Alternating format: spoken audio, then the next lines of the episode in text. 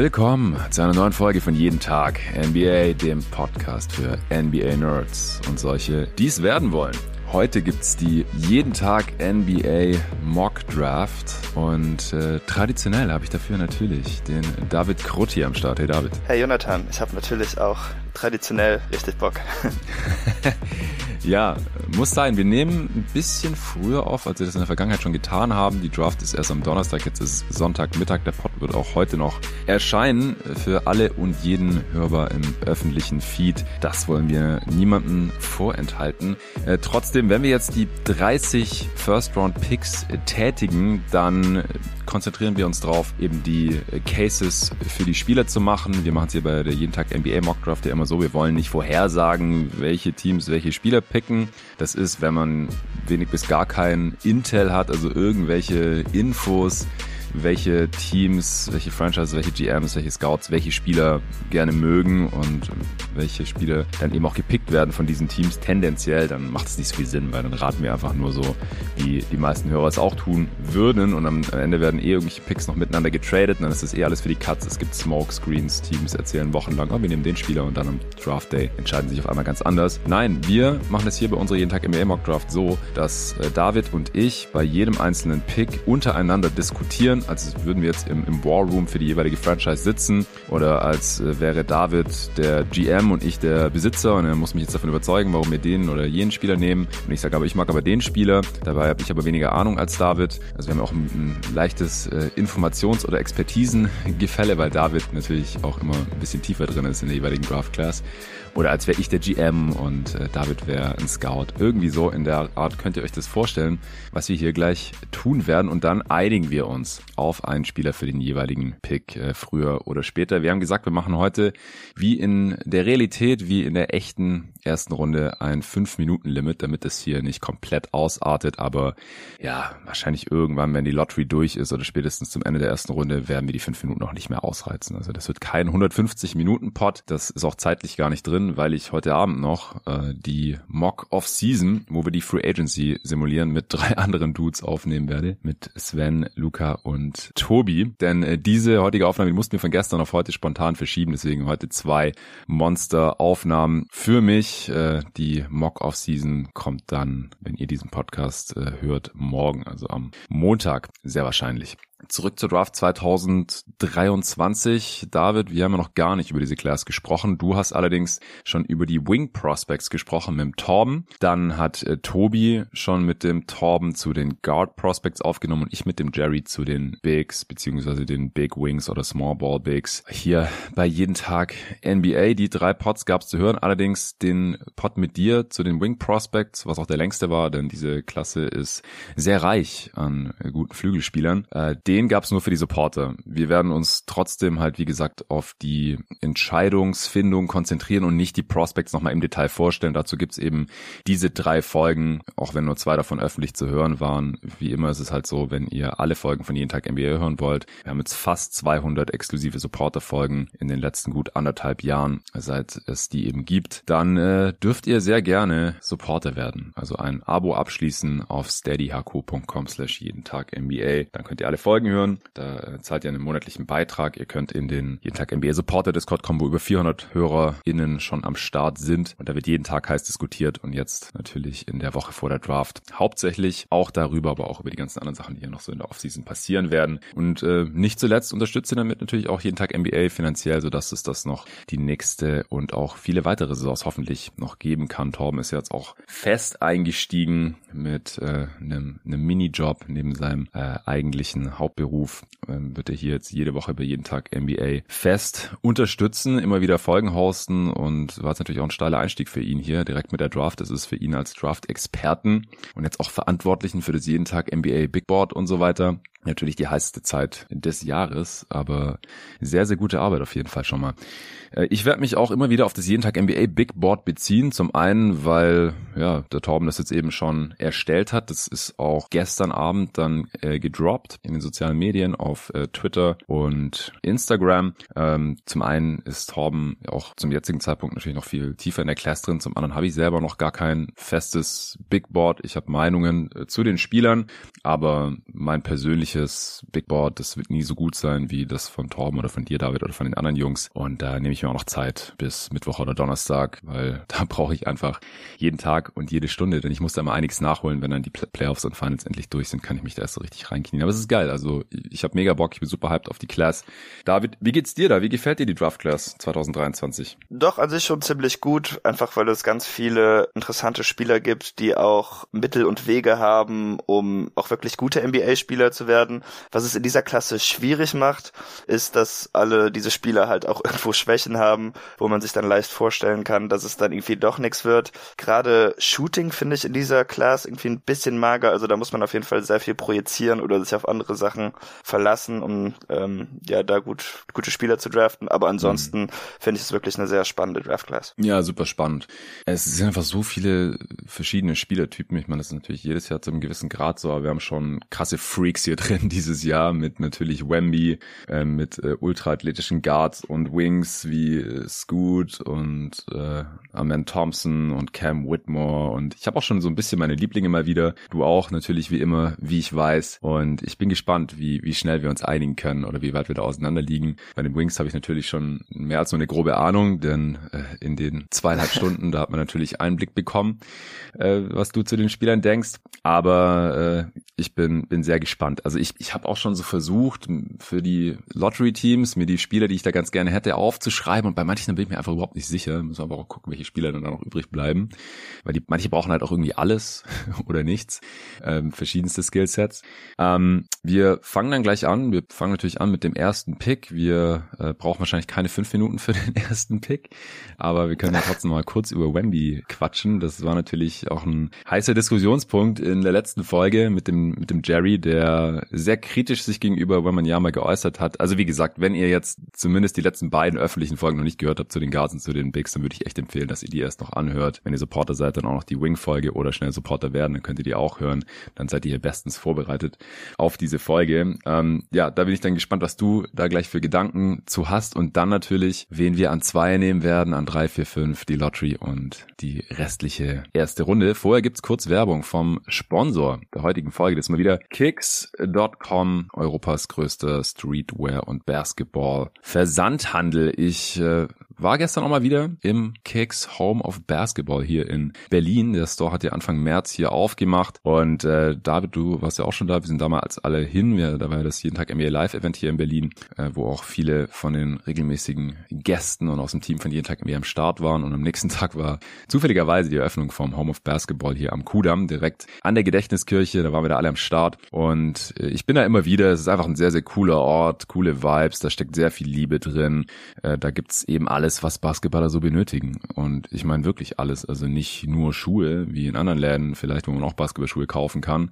Oder nicht nur Jerseys und Fanartikel, sondern eben das auch. Es gibt eine Vintage Corner, wo man äh, so NBA Memorabilia äh, sehen kann, aber auch teilweise erstehen kann. Sachen, die man sonst nirgendwo findet, außer vielleicht auf Ebay oder so, auf irgendwelchen Tauschbörsen. Und dann gibt's natürlich Basketbälle, verschiedene Accessoires, die man brauchen kann. Natürlich auch Hoodies, Shorts, Shirts, äh, Jogginghosen, Socken, alles, was das Basketballerherz begehrt. Also wenn ihr mal in Berlin sein solltet oder sogar hier wohnen solltet und da noch nicht wart, dann kann ich euch das nur wärmstens empfehlen. Schaut mal vorbei. Ansonsten natürlich auch jederzeit auf kicks.com vorbeischauen. K-I-C-K-Z.com. Da äh, gibt's natürlich noch mehr. Da gibt's wirklich tausende von Artikeln und einige davon sind auch immer noch im Angebot, im Mid-Season Sale. Da gibt's bis zu 50% Rabatt auf tausende Artikel. Ich schaue gerade nochmal, wie viele aktuell da im Angebot sind, damit ich keinen Quatsch erzähle. Mir werden hier 3228 Ergebnisse angezeigt. Also Schuhe und Klamotten. Wenn ich jetzt meine Schuhgröße hier eingebe, mal schauen, wie viel ich jetzt zur Auswahl habe. 46 habe ich normalerweise. Äh, haben wir 215 Paar Schuhe zur Auswahl. Und wenn ich meine Kleidergröße eingeben würde, das ist je nachdem, ich kann auch beide auswählen eigentlich, L, XL, je nachdem wie es ausfällt oder wie eng oder locker ich es eben tragen möchte. Jetzt muss ich jetzt die 46 wieder löschen, sonst kann ich die Bekleidungsgröße nicht auswählen. Das macht natürlich Sinn. So, L und XL. Dann vielleicht noch bei Geschlecht Männer auswählen, dann sehe ich die Frauensachen nicht. So, jetzt haben wir es. 947 Bekleidungsstücke sehe ich hier in, in meinen Größen und äh, alles ist ordentlich reduziert. Also, wenn ihr euch da irgendwie einkleiden müsst für auf oder neben dem Court, dann schaut gerne vorbei auf kicks.com. Die haben immer irgendwelche Aktionen, wo man richtig guten Stuff von den bekannten Basketballmarken natürlich abgreifen kann. Nike, Jordan, Adidas, Puma etc. Gibt noch einen anderen Deal gerade, da bekommt man 20% auf Performance-Bekleidung, also Basketballschuhe, Shorts, Shirts, Funktionsunterwäsche und so weiter. Alles, was man eben auf dem Platz so gebrauchen könnte. Wenn man da drei Artikel kauft, dann bekommt man 20% auf den gesamten Einkauf. Auch das ist ein guter Deal, den ich übrigens auch schon selbst genutzt habe. Und wenn ihr jetzt irgendwelche Sachen seht, die gerade erst rausgekommen sind, die, die neueste Kollektion, irgendwelche ganz neuen Sneaker, die sind natürlich in der Regel dann noch nicht direkt reduziert, dann bekommt ihr da jederzeit 10% Rabatt drauf mit meinem Rabattcode jeden minus Tag minus 10. Also jeden als Wort, dann minus Tag als Wort, egal ob es groß oder klein schreibt, minus 1, 0. Den Link zu kicks.com und auch diesen Rabattcode, den packe ich euch in die Beschreibung dieses Podcasts und äh, dann könnt ihr da sehr, sehr gerne auch mal durchstöbern. Ihr könnt euch auch, wenn ihr ein Profil bei kicks.com habt, dann könnt ihr euch so eine Wunschliste anlegen. Ich kann euch aus Erfahrung sagen, da passen nur 50 Sachen drauf, denn meine ist regelmäßig voll und äh, dann müsst ihr die Sachen auch nicht direkt kaufen, sondern könnt ihr erstmal da drauf packen und dann, wenn ihr die Kohle zusammen habt oder wenn ihr seht, hey, das ist gerade im Angebot, kostet nur noch die Hälfte, dann könnt ihr zuschlagen.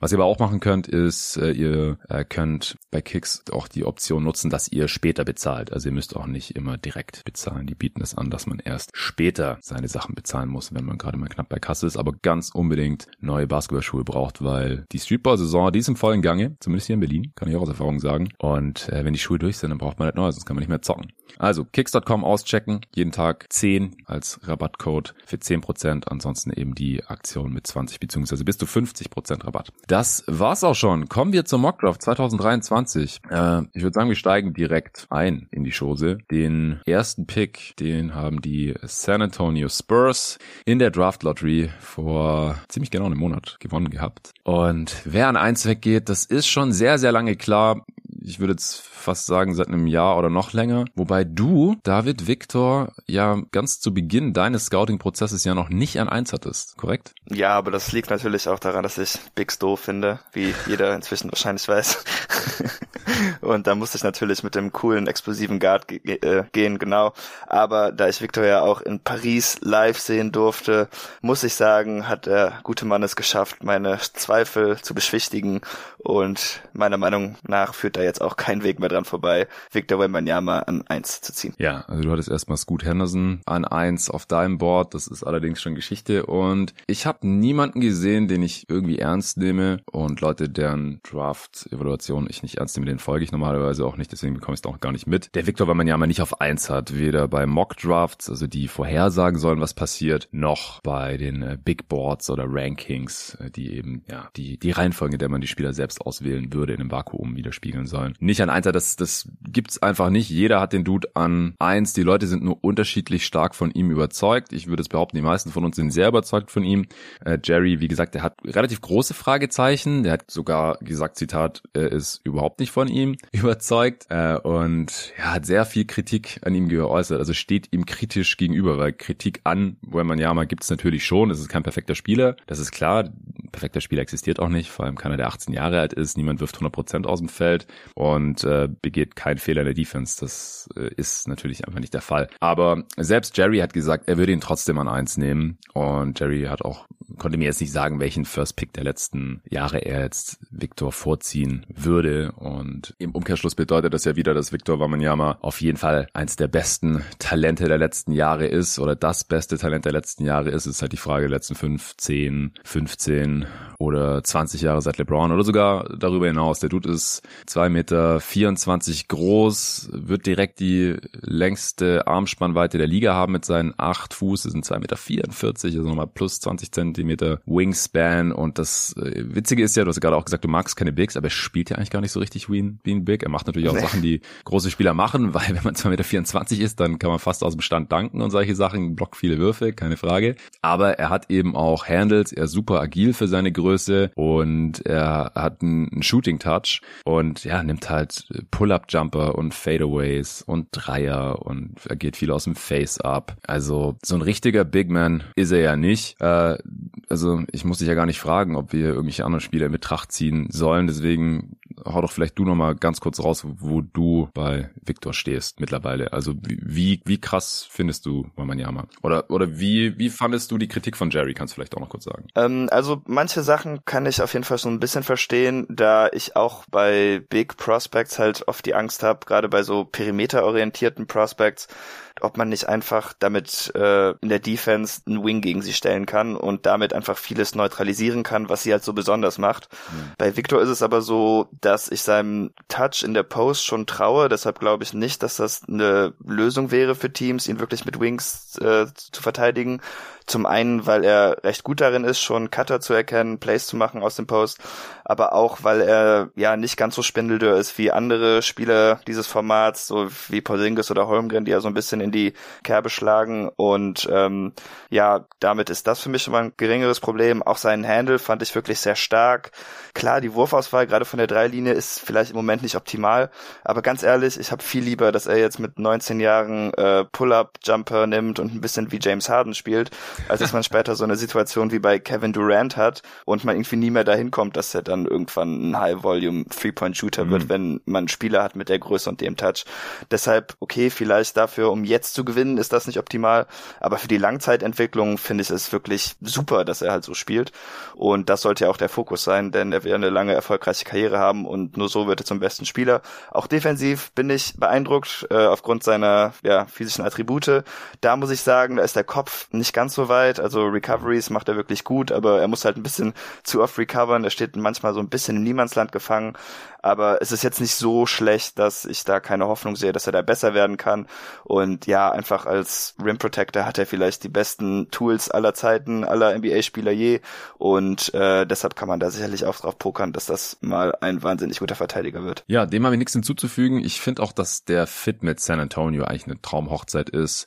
Die meisten, inklusive mir, hatten sich ja gewünscht, dass er zu den Spurs kommt, die einfach auch viel gute Erfahrung natürlich mit internationalen Spielern gemacht haben, auch mit französischen Spielern, natürlich mit Tony Parker, der mal Finals MVP war 2007, da äh, fast die gesamte Karriere verbracht hatte. Natürlich war der kein First Pick, sondern Late First Round Pick. Äh, dann Boris Dia hat auch mal eine Championship mitgeholt und auch so Ginobili äh, hat da gezockt. Die haben einfach ein gutes Händchen, auch internationale Spieler auszubilden. Da gibt's gute Connections, haben ja auch manchmal internationale Coaches und Trainer und sind einfach auch eine First-Class-Organisation. Zumindest waren sie das oder haben wir sie so kennengelernt, als sie halt die Dynasty hatten um Tim Duncan. Jetzt die letzten Jahre war das ein bisschen schwerer zu bewerten. Äh, hatten ja auch jetzt so ein paar unschöne Situationen gehabt mit Josh Primo, äh, vor einem guten halben Jahr, also zu Beginn der Saison, der, von dem hat man seit der Saison nichts mehr gehört, sie haben sie direkt aus der Organisation entfernt. Und ich, ich hoffe einfach, dass Pop jetzt noch ein paar Jahre bleibt, dass der Bock hat, jetzt, äh, Victor noch hier auf den richtigen Weg zu kriegen. Ich glaube nur, also ich hoffe nur, dass die Erwartungen an Womanyama direkt in der Rookie-Saison oder vielleicht die ersten Jahre jetzt nicht allzu hoch sind. Also im ersten Jahr sind einfach die wenigsten Rookies direkt Stars oder mit Star Impact. Ich glaube, der wird einfach auch schlechte Spiele mit dabei haben und ich hoffe, dass die Leute dann nicht direkt ausrasten und sagen, oh Gott, Vic hat dort nur 5 von 20 getroffen oder hatte 5 Fouls oder was weiß ich. Ähm, er ist 19 Jahre alt, ja, also auch wenn er das tollste Talent seit LeBron sein sollte oder so, dann sollte man ihm schon ein bisschen Entwicklungszeit auch noch zugestehen. Vor allem auch das mit der, das mit der Belastung, da bin ich wirklich gespannt, also ob er alle 82 Spiele zocken wird, direkt in der Rookie-Saison. Ja, ich würde mal nicht davon ausgehen, dass San Antonio ist, aber er soll ja schon mal Summer League spielen, was am Anfang ja auch angezweifelt nice. wurde. Da freue ich mich auf jeden Fall drauf. Also wahrscheinlich wird das, ich meine, die Top Prospects machen ja jetzt anscheinend nur noch zwei, drei Spiele leider, aber mhm. ähm, ja, auf die zwei, drei Spiele freue ich mich extrem. Ja, Summer League werden wir auch covern hier bei jeden Tag NBA. Äh, da äh, komme ich da noch zu gegebener Zeit drauf. Wir haben auf jeden Fall Bock, das auch bei Playback TV live zu kommentieren in äh, wechselnder Besetzung. Und dann wird es auch wieder die Pots geben, die ja traditionell auch immer mit dir sind, David. Mal sehen, wie viele wir dieses Jahr da raushauen. Torben, Luca, Jerry haben auf jeden Fall auch schon alle Interesse angemeldet. Übrigens, äh, Stichwort Playback TV. Äh, ich werde mit Torben und Tobi Bühne in der Draftnacht auch live kommentieren. Wir wissen es noch nicht, wie lang. Wahrscheinlich zumindest mal die erste Runde. Äh, was ja schon mal 150 Minuten sind, wenn es dann losgegangen ist, also 30 mal 5. Übrigens, wir haben ja unser Limit jetzt doch überschritten, aber wir haben ja gleich direkt gesagt, also der Pick ist schon eingeloggt, wir haben ihn nur jetzt noch im Nachhinein gerechtfertigt, äh, die, die San Antonio Spurs picken Victor Wamanyama, den Franzosen von den Metropolitans 92 an 1. Äh, ja, playback.tv slash jeden Tag, äh, falls ihr die Draftnacht am Donnerstag auch live schaut. Ja, jetzt hier geht mein Timer los und äh, die Charlotte Hornets sind on the clock. Du hast ja schon gespoilert, dass du es gut zu Beginn zumindest auf eins hattest. Ich habe dein Board jetzt gerade nicht mehr vorliegen, damit ich, äh, damit die Fragen jetzt hier nicht immer so gestellt sind. Ich, ich weiß es wirklich nicht auswendig, wen du jetzt wo hast. Ich meine mich zu erinnern, dass du äh, auch Amen Thompson mal eine Zeit lang auf zwei hattest. Wen willst du hier? Wer ist, für wen machst du jetzt den Case hier an zwei? Äh, Brent Miller wird da gerade sehr viel hingemockt. Ich weiß, du siehst ihn tendenziell ja. ein bisschen positiver als das jeden Tag NBA Backboard, also Torben und auch als ich, muss ich zugeben. Wen willst du bei den Charlotte Hornets sehen? Ja, es ist wirklich schwierig zwischen Armin Thompson und Scoot Henderson jetzt eine Entscheidung zu treffen. Ich habe Armin schon vor Scoot inzwischen, mhm. aber bin ich mir auch nicht sicher. Also das ist wirklich ein Münzwurf zwischen den beiden. Ich glaube aber hier fände ich gut tatsächlich besser, weil ich mag LaMelo Ball als Point Guard einfach nicht so wirklich. Das klingt vielleicht ein bisschen komisch, weil er ein wahnsinniger Passer und Playmaker ist, mhm. aber ich traue ihm einfach mit der Verantwortung nicht so ganz und ich hätte eigentlich lieber, wenn er ein bisschen in eine sekundäre Playmaking-Rolle rutscht, weil ich glaube, dann wäre einfach noch viel gefährlicher. Im Grunde wäre das ja Lonzo Ball, aber dann mit fünfmal mehr Skill oder so. Ich glaube, das würde ihm und dem Team gut tun und deshalb würde ich hier, glaube ich, gut nehmen. Er ist ein etwas traditionellerer Point Guard. Auch wahnsinnig athletisch natürlich. Auch in Transition sollte er gut sein zusammen mit LaMelo Ball. Ähm, bietet aber dann einfach dieses herkömmlichere Pick-and-Roll-Game, was LaMelo, ja, ist nicht so seine Stärke, finde ich. Und er gibt den Hornets dann auch einfach ganz viel Rim-Pressure, was auch etwas ist, was im Moment ein bisschen fehlt. Ja, also ich verstehe den Case, dass man gerne jemand anderen neben LaMelo hat als primären Creator. Einfach weil LaMelo nicht so die Rim-Pressure hat. Dazu geht ihm so ein bisschen die Top-Level-Athletik ab. Ähm, noch dazu hat Lamello ja bisher äh, in seiner bisherigen NBA-Karriere relativ viele Verletzungsprobleme gehabt. Ich, ich würde jetzt auch nicht auf Fit draften hier. Also ich würde wirklich den BPA nehmen, den Best Player Available, weil die Hornets haben noch nicht so richtig den Kern für die Zukunft. Lamello hat das Talent. Ich habe übrigens letzte Woche hier auch in Berlin gesehen, da war so ein Promo-Event von Puma. Jedenfalls, ich, ich würde hier auch Richtung Scoot Henderson tendieren. Ich finde Amen Thompson auch super interessant. Vor allem, wenn er dann halt der On-Ball-Creator ist, dann funktioniert es ja auch mit Lamello als, als Shooter daneben. Selbst wenn Amens Wurf nie so richtig kommen sollte, würde das aus meiner Sicht passen. Dann auf der anderen Seite kann natürlich ein geiler Fastbreak-Finisher sein, wenn Lamello dann die Outlets spielt. Ähm, defensiv hat Thompson natürlich auch eine, eine geile Upside. Aber Scoot ist halt auch so ein krasses Talent. Also diese athletische Power Guard äh, mit Rim Pressure, mit Midrange Pull-Up Game. Ah, ich finde es auch super, super schwer. In äh, Tier 2, also Tier 1 ist nur Wemby hier bei uns auf dem jeden Tag NBA Big Board. In Tier 2 hat Torben noch Cam Whitmore mit drin. Da gehe ich auf jeden Fall auch mit. Also Cam Whitmore finde ich auch genauso interessant wie die anderen beiden Dudes. Also alle drei super athletisch und trotzdem mit sehr viel Skills oder Skill Upside, Shooting, äh, Upside auch bei Whitmore. Creation Upside, Defense. Ja, Cam, Cam geht auch so ein bisschen Richtung Miles Bridges, finde ich. Wenn sie Cam draften würden, dann müssten sie den nicht resignen. Das wäre vielleicht auch noch so ein schöner Nebeneffekt. ähm, ja, aber wenn du, also ich kann, ich kann mich jetzt auch schwer entscheiden zwischen den dreien und wenn du Richtung Scoot tendierst, dann können wir den gerne nehmen, bevor die Zeit auch gleich abläuft. Ja, dann würde ich sagen, nehmen wir doch einfach Scoot. Cam Whitmore, wie du sicherlich gehört hast, bin ja. ich halt selber nicht der größte Fan, den würde ich hier mhm. eigentlich noch nicht wirklich in Erwägung ziehen. Ähm, deshalb kommen wir da vielleicht besser später nochmal drauf zurück.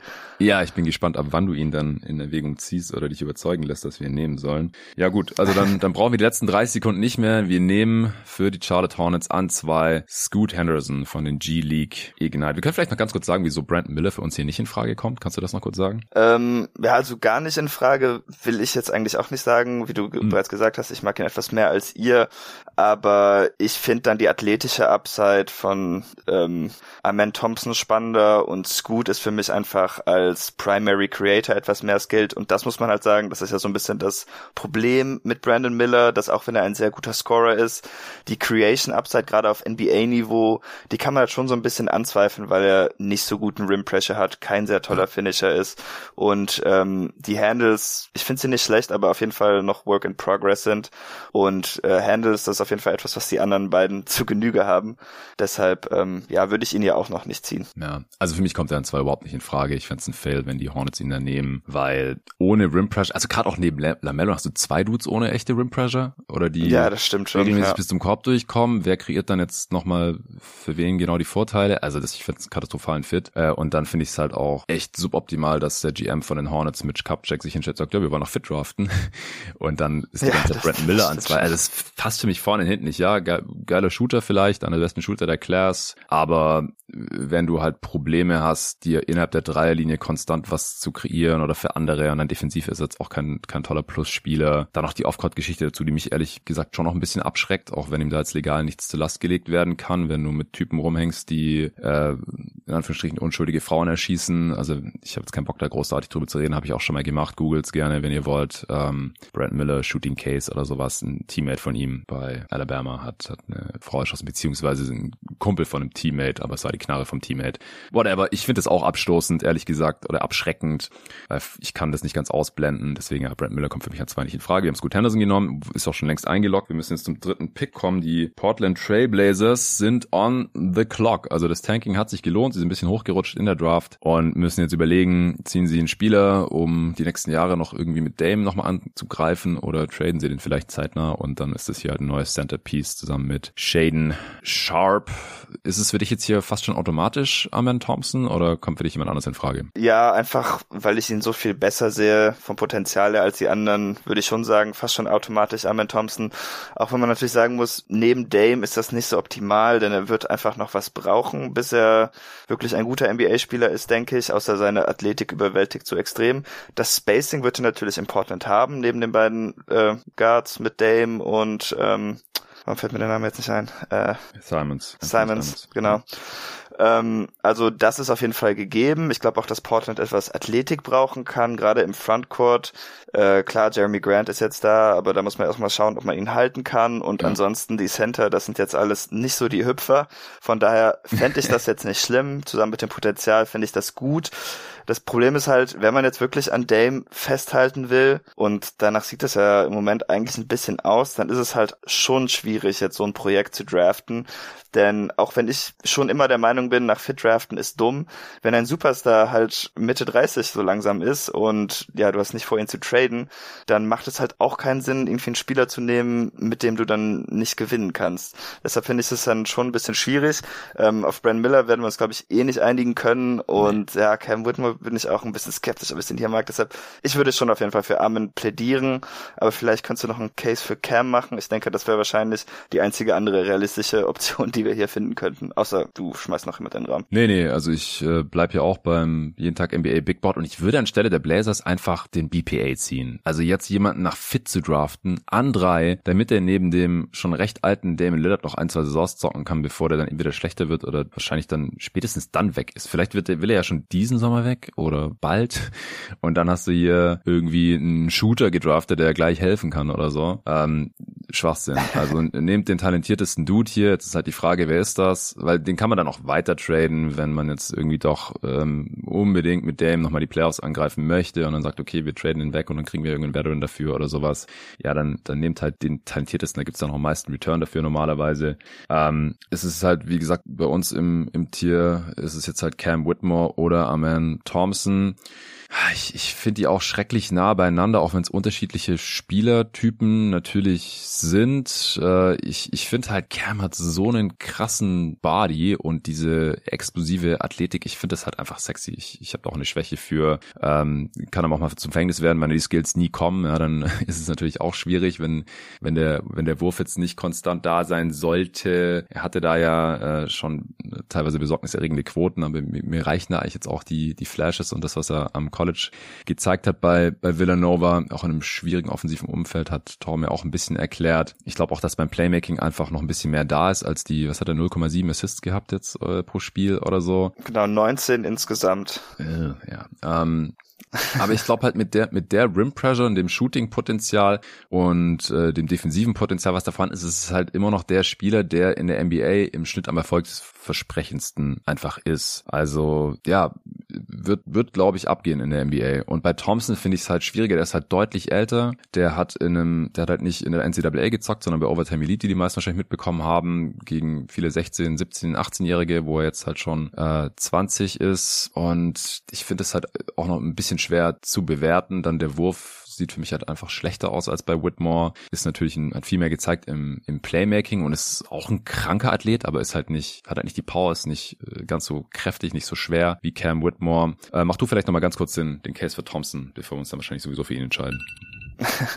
ähm, ach so, ja, weiß, also zu Thompson habe ich gar nicht mehr so viel zu sagen. Ich glaube, das habe ich ja anfangs gesagt. Ich muss halt sagen, ich finde Cam eigentlich nicht so toll, weil ich den das Skill-Level, dem traue ich nicht so ganz. Aber ich muss sagen, wenn man Cam Whitmer zu einem Team schiebt, also Portland wäre, glaube ich, schon ziemlich toll für ihn, denn das Ballhandling ist schon da von anderen Positionen. Er könnte halt primär als Play-Finisher auch wirklich erstmal agieren, bevor er überhaupt die anderen Sachen lernen muss.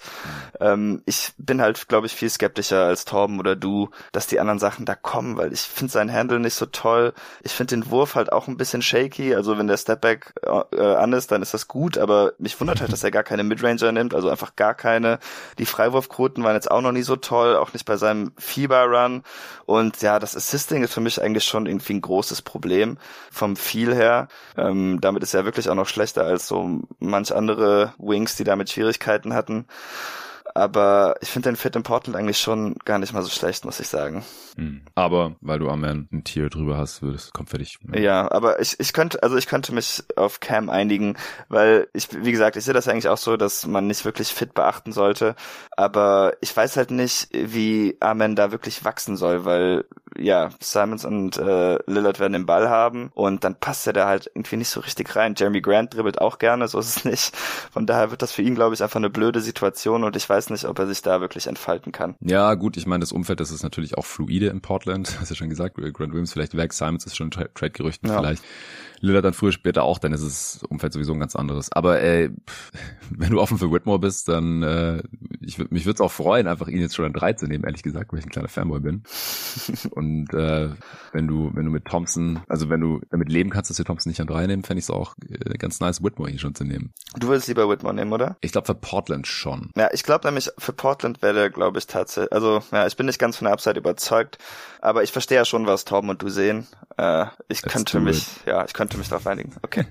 Let's do it. Ich find's geil. Ich dachte, wir hätten uns schon auf Amen geeinigt. Aber ja, äh, Portland Trailblazers ziehen Cam noch von Villanova. Sehr schön. Freut mich. Ist vielleicht die erste kleinere Überraschung hier. Äh, Amen Thompson ist noch verfügbar. Ich hätte das gesagt, slidet, aber an vier. Die Houston Rockets. Ja, die, das war ein Team, ihr habt immer wieder im Pod gesagt, ja, da hätten wir den Spieler eigentlich nicht so gern. Ich habe mir hier jetzt auch fünf Spieler, okay, Whitmore ist jetzt weg, den kann man direkt mal rausstreichen. Ich habe noch vier Spieler, die ich mir da gut vorstellen könnte. Aber ich weiß nicht, die brauchen irgendwie noch alles, aber dann haben sie halt auch alles, schon ja. viele Spieler gedraftet in den letzten Jahren. Jalen Green, Shengun, Tai Tai Washington, äh, KJ Martin rennt da noch rum, hüpft da noch rum. Äh, Porter Jr. ist noch da. Äh, den würde ich auch fast ignorieren jetzt hier bei dieser Entscheidung. Äh, Josh Christopher. Ja, sie haben viel, viel junge Spieler, viel Talent irgendwie, aber jetzt nichts, wo ich sagen würde, ich nehme hier nicht einfach den BPA. Das wäre jetzt immer noch Amen Thompson. Würde ich auch so sehen. Ich hoffe halt, dass der neue Coach eine andere Offense installiert, als alle dribbeln mal kurz rum und drücken dann ab. Ja, es ist der Ex-Celtics-Coach. Was, was denkst du da? was erwartest du davon? ja, äh, ich, ich bin mal gespannt. Stimmt, habe ich gerade ganz ausgeblendet, dass Udoka jetzt bei den Rockets ist. Gut, dass du das sagst. ähm, ja, keine Ahnung. Also ich muss sagen, offensiv war ich jetzt auch nicht unbedingt beeindruckt von dem, was Udoka gemacht hat. Nicht dass die Celtics Offense schlecht lief, aber war halt meistens einfach äh, Five Out oder halt Robert Williams dann irgendwie noch unten in der Mitte und ja, dann einfach Spread Offense laufen, viel Pick and Rolls, ähm, versuchen zu driven. Die Rockets haben tatsächlich wahrscheinlich, ja, ob sie jetzt schon besser sind, weiß ich nicht, aber Spieler mit Potenzial, bessere Driver, Driver zu sein. Das Shooting fehlt halt noch so ein bisschen, aber Amen Thompson natürlich so als Hauptplaymaker zu machen, wäre schon spannend. Dann könnte Jalen Green vielleicht auch ein bisschen mehr eine Aufbaurolle einnehmen, mhm. was besser ist für ihn, zumindest im Moment, weil der Handle ist noch nicht so ganz da, wo er sein sollte. Als Playmaker ist er jetzt auch noch nicht so reif.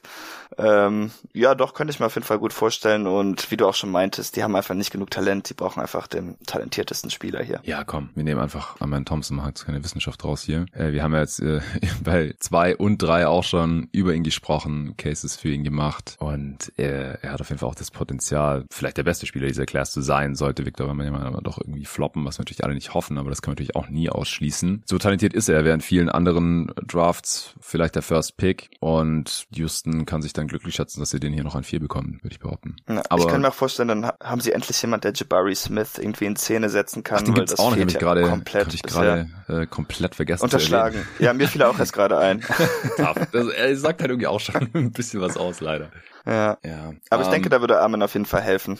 Ja, ja, ja, denke ich auch. Ja. Also genau die die Mischung aus Drive, Athletik, Playmaking, defensive Upside, auch das das passt da schon auch sehr gut rein. Ich, äh, wenn jetzt Amen hier schon weg gewesen wäre, dann wäre natürlich Cam Whitmore hätte auch einen Case gehabt. Ähm, aber Amen als besserer Playmaker gefällt mir da sogar eigentlich noch besser als Cam. Und ansonsten hätte man aus meiner Sicht auch schon über Taylor Hendricks nachdenken können als so ja athletischer 3D Wing neben Schengen und Smith hätte mir das auch ganz gut gefallen. Wenn man einen defensiven Guard äh, hätte haben wollen, dann hätte man über Casson Wallace vielleicht schon nachdenken können. Jarvis Walker würde vom Fit her auch ganz gut reinpassen, aber das wären fast schon ein bisschen Reaches gewesen jetzt hier an vier, finde ich. Aus Saar Thompson, wenn Ahmed schon weg gewesen wäre, wäre auch noch eine Idee gewesen. Hättest du noch andere Spieler hier gehabt, wenn Ahmed nicht übrig gewesen wäre? Äh, ja, natürlich muss ich noch Anthony Black nennen, den fände ich auch hm. ganz cool. Äh, der würde die Turnover-Probleme des Teams anfangs auf keinen Fall beheben, aber man hätte einfach einen etwas willigeren Playmaker, jemand, ja. der den Ball auch mal laufen lässt, was sie auch nicht haben. Dafür wäre Casey Wallace auch ganz gut natürlich.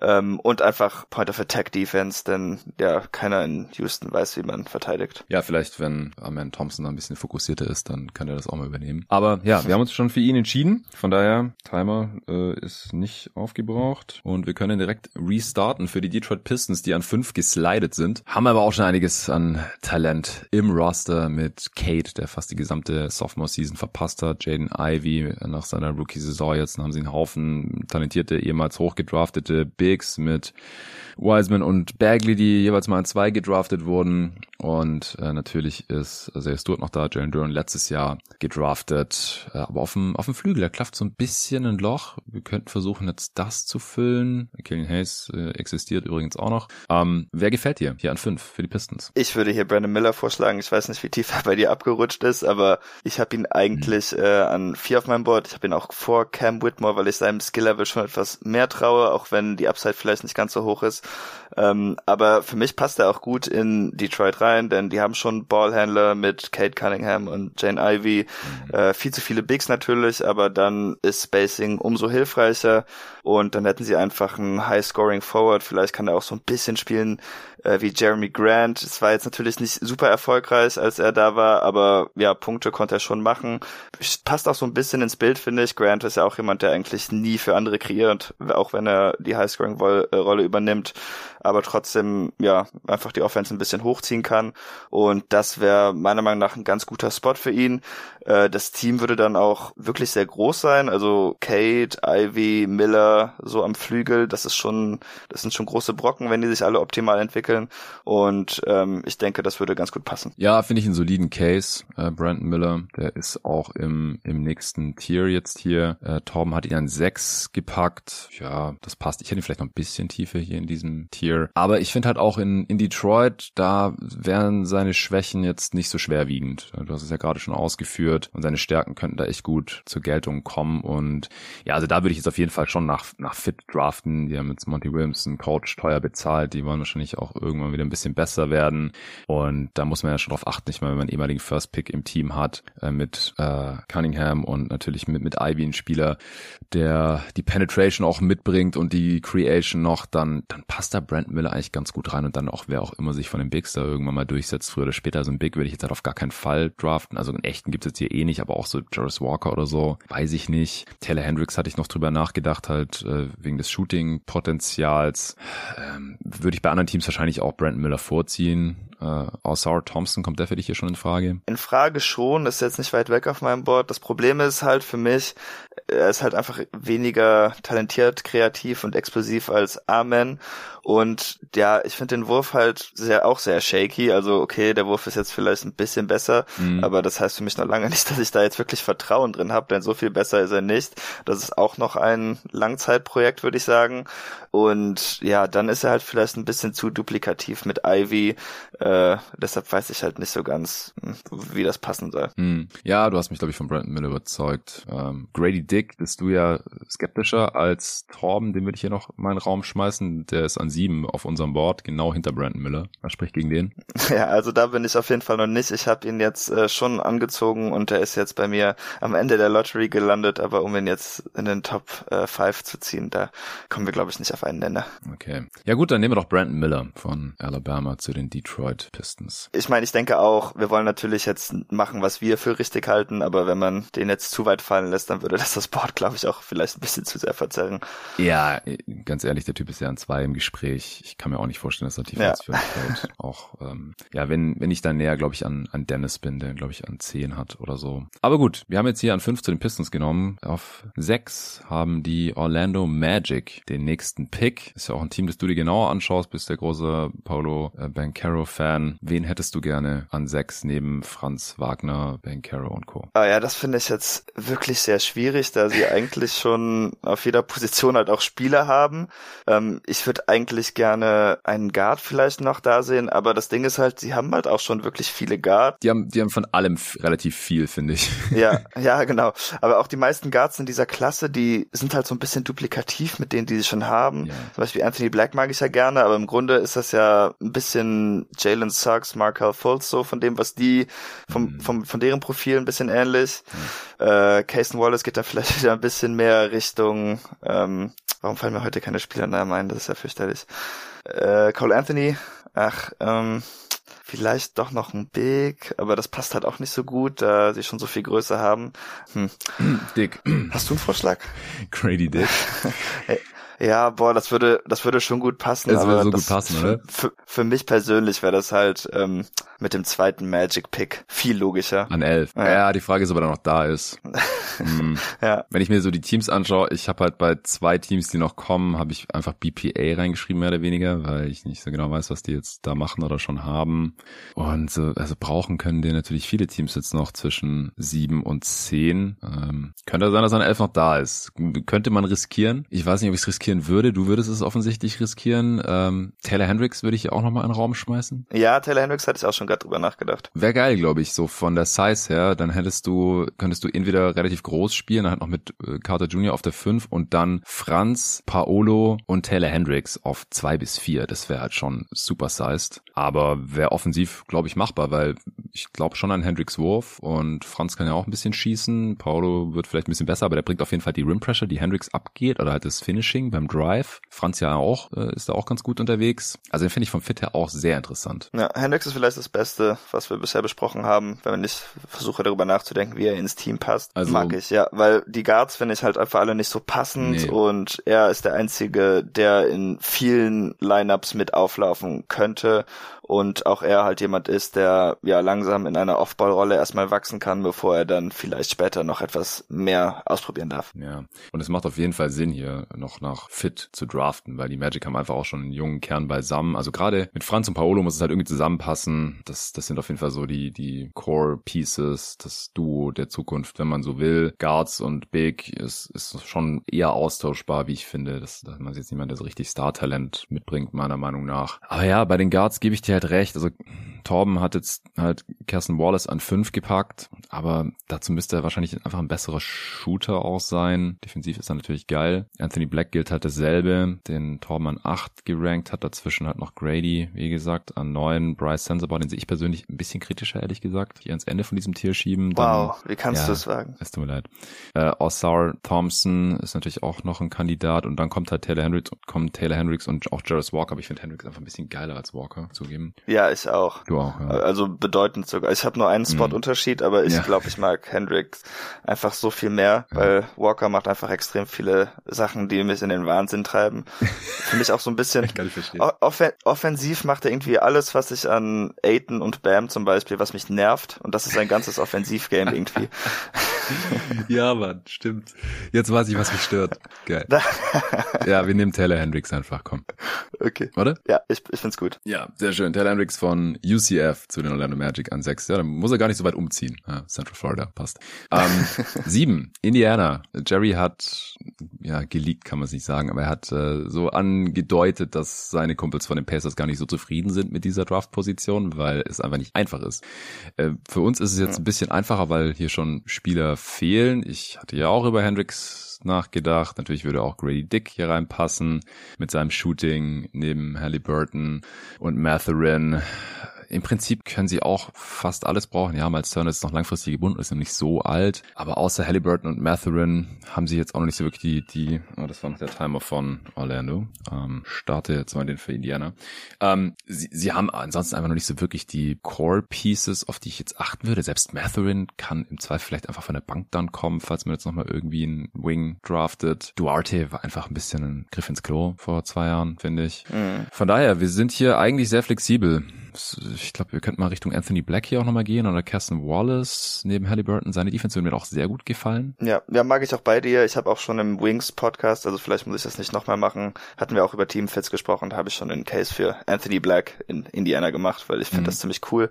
Hat das auch schon im Discord mal äh, aufgeworfen, aber ich muss sagen, die Indiana-Fans, äh, oder zumindest einer hatte sich, glaube ich, geäußert, war nicht so begeistert dav- davon fit, aber mir wird das wirklich sehr gefallen. Ja, wieso war der nicht begeistert? Also defensiv, neben Halliburton kann man das auf jeden Fall gebrauchen, Anthony Black. Starker Defender. Und ja, offensiv ja, muss man halt, wenn Halliburton dann halt kreiert, muss man halt hoffen, dass Anthony Black wenigstens ein bisschen Gravity entwickeln kann, dass der Wurf halt besser als mit 30 Prozent fällt. Aber das würde ich jetzt auch noch nicht abschreiben. Also, was spricht gegen Wallace aus deiner Sicht? Äh, es spricht nicht direkt etwas gegen Wallace, aber im Gegensatz zu Torben mag ich Anthony Black einfach bedeutend mehr.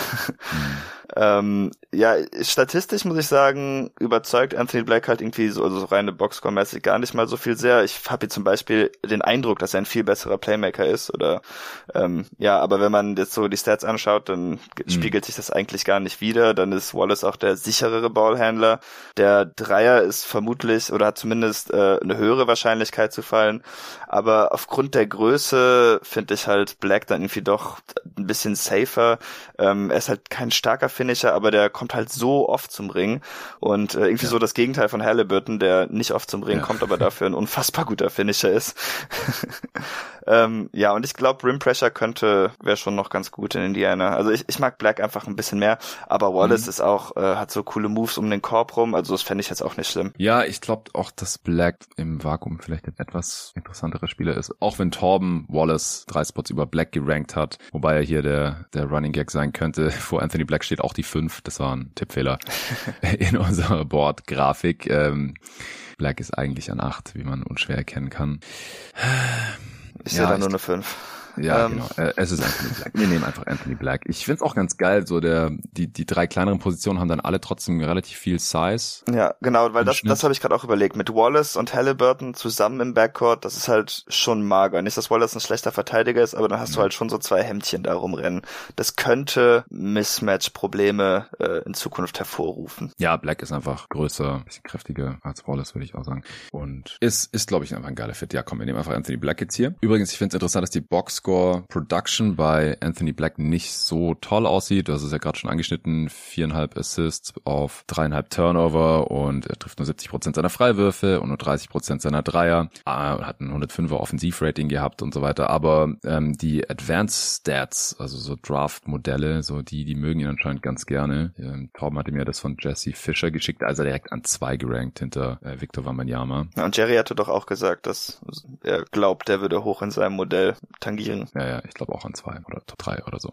Ja, deswegen, wir nehmen jetzt hier an sieben, ja, spricht ja, einiges ja. dafür. Dann kommen wir schon zum achten Pick. Den haben mal wieder die Washington Wizards. Das ist einfach ihr Draft Range. Sie versuchen jedes Jahr in die Playoffs zu kommen, scheitern dann äh, relativ deutlich früher oder später und äh, dürfen dann irgendwie so um Platz 10 herum draften. So auch dieses Jahr. Sie haben jetzt ein neues Front Office mit Travis Schlenk und Michael Winger und da kommen vielleicht noch ein, zwei andere Dudes mit rein. Und äh, da wird wahrscheinlich einiges umgekrempelt. Bradley Beal ist schon in Trade-Gerüchten verstrickt. Problem ist, er hat einen 250 Millionen Dollar Vertrag unterschrieben erst letztes Jahr und eine No-Trade-Clause on top bekommen. Das ist nicht ganz einfach. Mal sehen, ob sie es schaffen. Dazu können Porzingis und Kuzma Free Agents werden. Sie haben Play Options, aber die ziehen sie wahrscheinlich nicht. Also da, da steht einiges auf Umbruch jetzt und die Frage ist halt, was machen sie jetzt hier mit diesem Pick? Was würdest du tun? Ja, ich glaube, man muss einfach BPA draften, da ja. alles so im Chaos ist und man, ja, Beal geht vielleicht weg und so, ansonsten hat man ja offensichtlich auch keine Ahnung, welchen Free Agent man halten kann.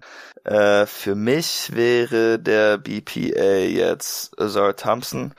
Ja. Aber ich könnte mich auch auf einen Guard wie äh, Cason Wallace oder Kobe Buffkin vielleicht einigen. Ich weiß nicht, ob das noch ein bisschen früh ist. Ich habe keine Ahnung, was du von ihm hältst, aber den finde ich auch ziemlich cool. Mhm. Aber ich glaube, ich würde vielleicht doch auf Thompson gehen, weil ich denke, das Potenzial ist da doch ein bisschen höher noch. Ja, Kobe Buffkin hat Torben auf unserem Board an 14, aber erst im nächsten Tier. In diesem Tier haben wir noch Jarvis Walker an 12, Osar Thompson an 10, Bryce Sensabaugh an 9, Grady Dick an 7 und Cason Wallace an 5. Also wenn äh, wir danach gehen, dann wären es jetzt Wallace oder Dick. Ich sehe auch, dass die halt im Median Outcome, also was man so im Schnitt erwarten kann, den höchsten Value haben. Aber ich würde vielleicht noch mehr auf ja, so, so Outlier-Athletik gehen und, und hoffen, dass die Skills dann nachziehen. Also, dass der Wurf von Osar Thompson zum Beispiel real ist, dass er beim Finishing besser wird. Also ich glaube, ich muss, also ich würde jetzt eher Richtung Oscar Thompson gehen. Ja, ja, ich auch. Vor allem die letzten Jahre. Also ich fand zum Beispiel Johnny Davis fand ich persönlich gar nicht mal so schlecht, auch wenn es nee, natürlich gerade ziemlich fatal aussieht.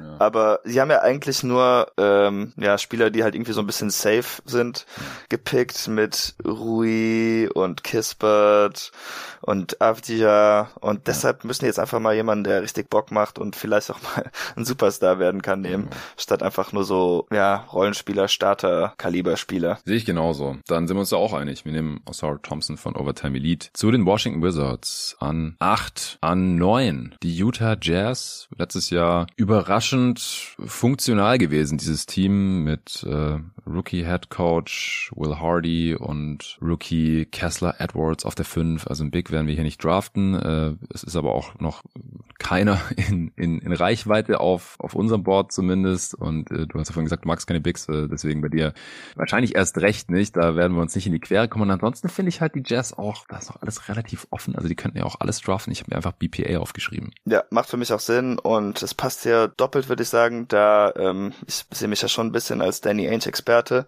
ah. und äh, kein Spieler in dieser Klasse hat mehr Danny Ainge auf dem Kopf geschrieben als Cason Wallace. Kleiner, explosiver Guard, äh, Shooting Upside, ja, also ich finde, das passt perfekt. Das ist genau der Spieler, den er für die Celtics schon hundertmal gezogen hat. Ich habe mir BPA aufgeschrieben und einen Namen und das ist Cason Wallace. ja, und Dynamik im Backcourt ist ja auch etwas, was sie auf jeden Fall noch gebrauchen können, ähm, nachdem sie Conley getradet haben und so. Deshalb finde ich das eigentlich ziemlich passend. Auf jeden Fall. Let's do it. Außerdem können wir es Torben, glaube ich, wirklich nicht antun, dass er ja. nicht in der Top 10 weggeht. Dann würde der traurig sein. Deshalb müssen wir da hinkommen. Okay. Ja. Cason Wallace von Kentucky an neun zu den Utah Jazz. Dann äh, sind wir jetzt an zehn. Diesen Pick haben die Dallas Mavericks äh, behalten, weil er in die Protection reingefallen ist durch ihren fantastischen Tanking-Job am Ende der Saison.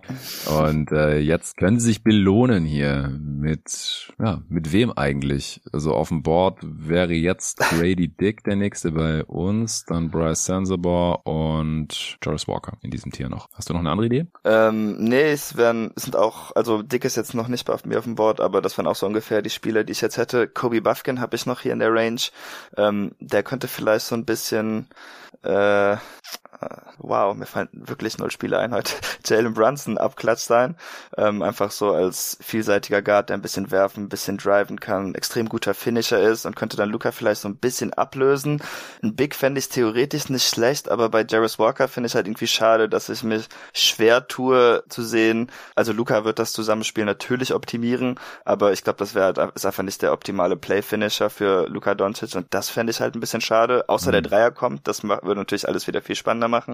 Und ja, Dick, so sehr ich ihn halt auch äh, etwas skeptischer sehe, wäre natürlich schon super fit. Also Shooting um Luca Doncic ist immer wichtig und wir haben ja auch gesehen, wie schnell das schiefgehen kann, wenn die Shooter in Dallas äh, gerade nicht ihre Würfe treffen. Ja, genau, Shooting und auch Cutting äh, und die Defense ist ja auch okay bei bei Grady Dick. Von daher, das wäre ein geiler Fit. Aber mir gefällt auch Jarvis Walker, muss ich sagen, hier schon als Fit sehr gut. Also ich glaube beim beim Finishing, das das ist schon ausreichend, was er da zeigt. Das mhm. Problem ist ja, ja, wenn er kreiert, und das muss er neben Doncic überhaupt nicht machen. Und wenn der Dreier dann kommt und defensiv wäre es eigentlich perfekt. Der, der kann halt Wings verteidigen und man kann ihn mal auf die 5 packen als Smallball-Fünfer. Kann man Five-Out spielen. Ja, die Frage ist halt auch so ein bisschen, ob wir davon ausgehen, dass Kyrie da ist oder nicht. Ne? Das ändert natürlich einiges, weil wenn Kyrie noch da ist, dann brauchst du halt nicht unbedingt nochmal einen etwas kleineren Guard, sondern dann musst du halt irgendwie einfach schauen, dass du die Defense verstärkst. Ob man das jetzt am Flügel oder in der Zone macht, ist glaube ich eher nebensächlich, da alles nicht so toll ist. Äh, aber stimmt, an sich müsste Dallas ja offensiv stark genug sein, dass auch Jarvis Walker mit seinem komischen Offensivspiel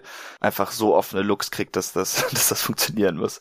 Ja, ja, eigentlich schon, finde ich schon. Ja, es ist natürlich jetzt auch wieder frustrierend. Also das, ich will einfach keine so eine Situation haben bei einem Team, wo du so ein Superstar-Talent wie Doncic drin hast und dann überlegen musst, ah, wir haben ja aber diesen 30-jährigen Guard und jetzt müssen wir überlegen, ob wir deswegen nicht einen 20-jährigen Guard draften können, der die nächsten fünf oder zehn Jahre den das Luca ist klar, aber nee, ich sag, das ja. ist nervig. Also das ist ja keine Kritik an dir, aber es ist die Realität. Aber ich finde es bescheuert, dass sie sich in diese Situation gebracht haben. Naja. Ja, nee, das Thema. ist richtig. Ja, okay. Also ein Walker oder? Ja, von mir aus gerne, wenn du nichts dagegen hast. Okay. Ja, sie wollten ja schon mal einen anderen Walker vor ein paar Jahren sein, bevor die Celtics sich den geschnappt haben. Kemba. Ja. ja. ich finde es auch schade, dass ich nicht überzeugt davon Jarvis bin, äh, weil namens Vetter, den drücke ich natürlich immer besonders die Daumen. ähm, ich habe ja auch ein Kemba slash Antoine Jersey, aber ich sage immer, es ist ein Kemba Jersey, weil ich Antoine nicht ab kann. Von den Celtics tatsächlich. Äh, ich habe ein Kemba Hornets Jersey, ne, Bobcats Jersey, das kennst du auch gut. Das, dafür hast du mich mal gedisst und äh, in derselben Offseason haben die Celtics sich dann die, haben die sich dann Kemba Walker reingeholt. Also pass auf, ja. was du machst. Ne? Ähm, ja, ja, das, und das das an, als äh, Kemba die Celtics voll abgebrannt hat im letzten Viertel und Kyrie danach rumgeheult hat. Ah, ja, ja, ja. Als es bei dir Story war. noch besser. Ja, ja. ja das war, ist die schlechtere war, war Story jetzt halt, aber ist egal. egal, ähm, das, was ich, was ich eigentlich sagen wollte, ist, ich wünsche mir, dass Jarvis Walker geil wird und äh, bei einem Team spielt, die geile Jerseys haben. Das wird jetzt leider wieder gegen die Mavs sprechen, weil da will ich mir jetzt holen.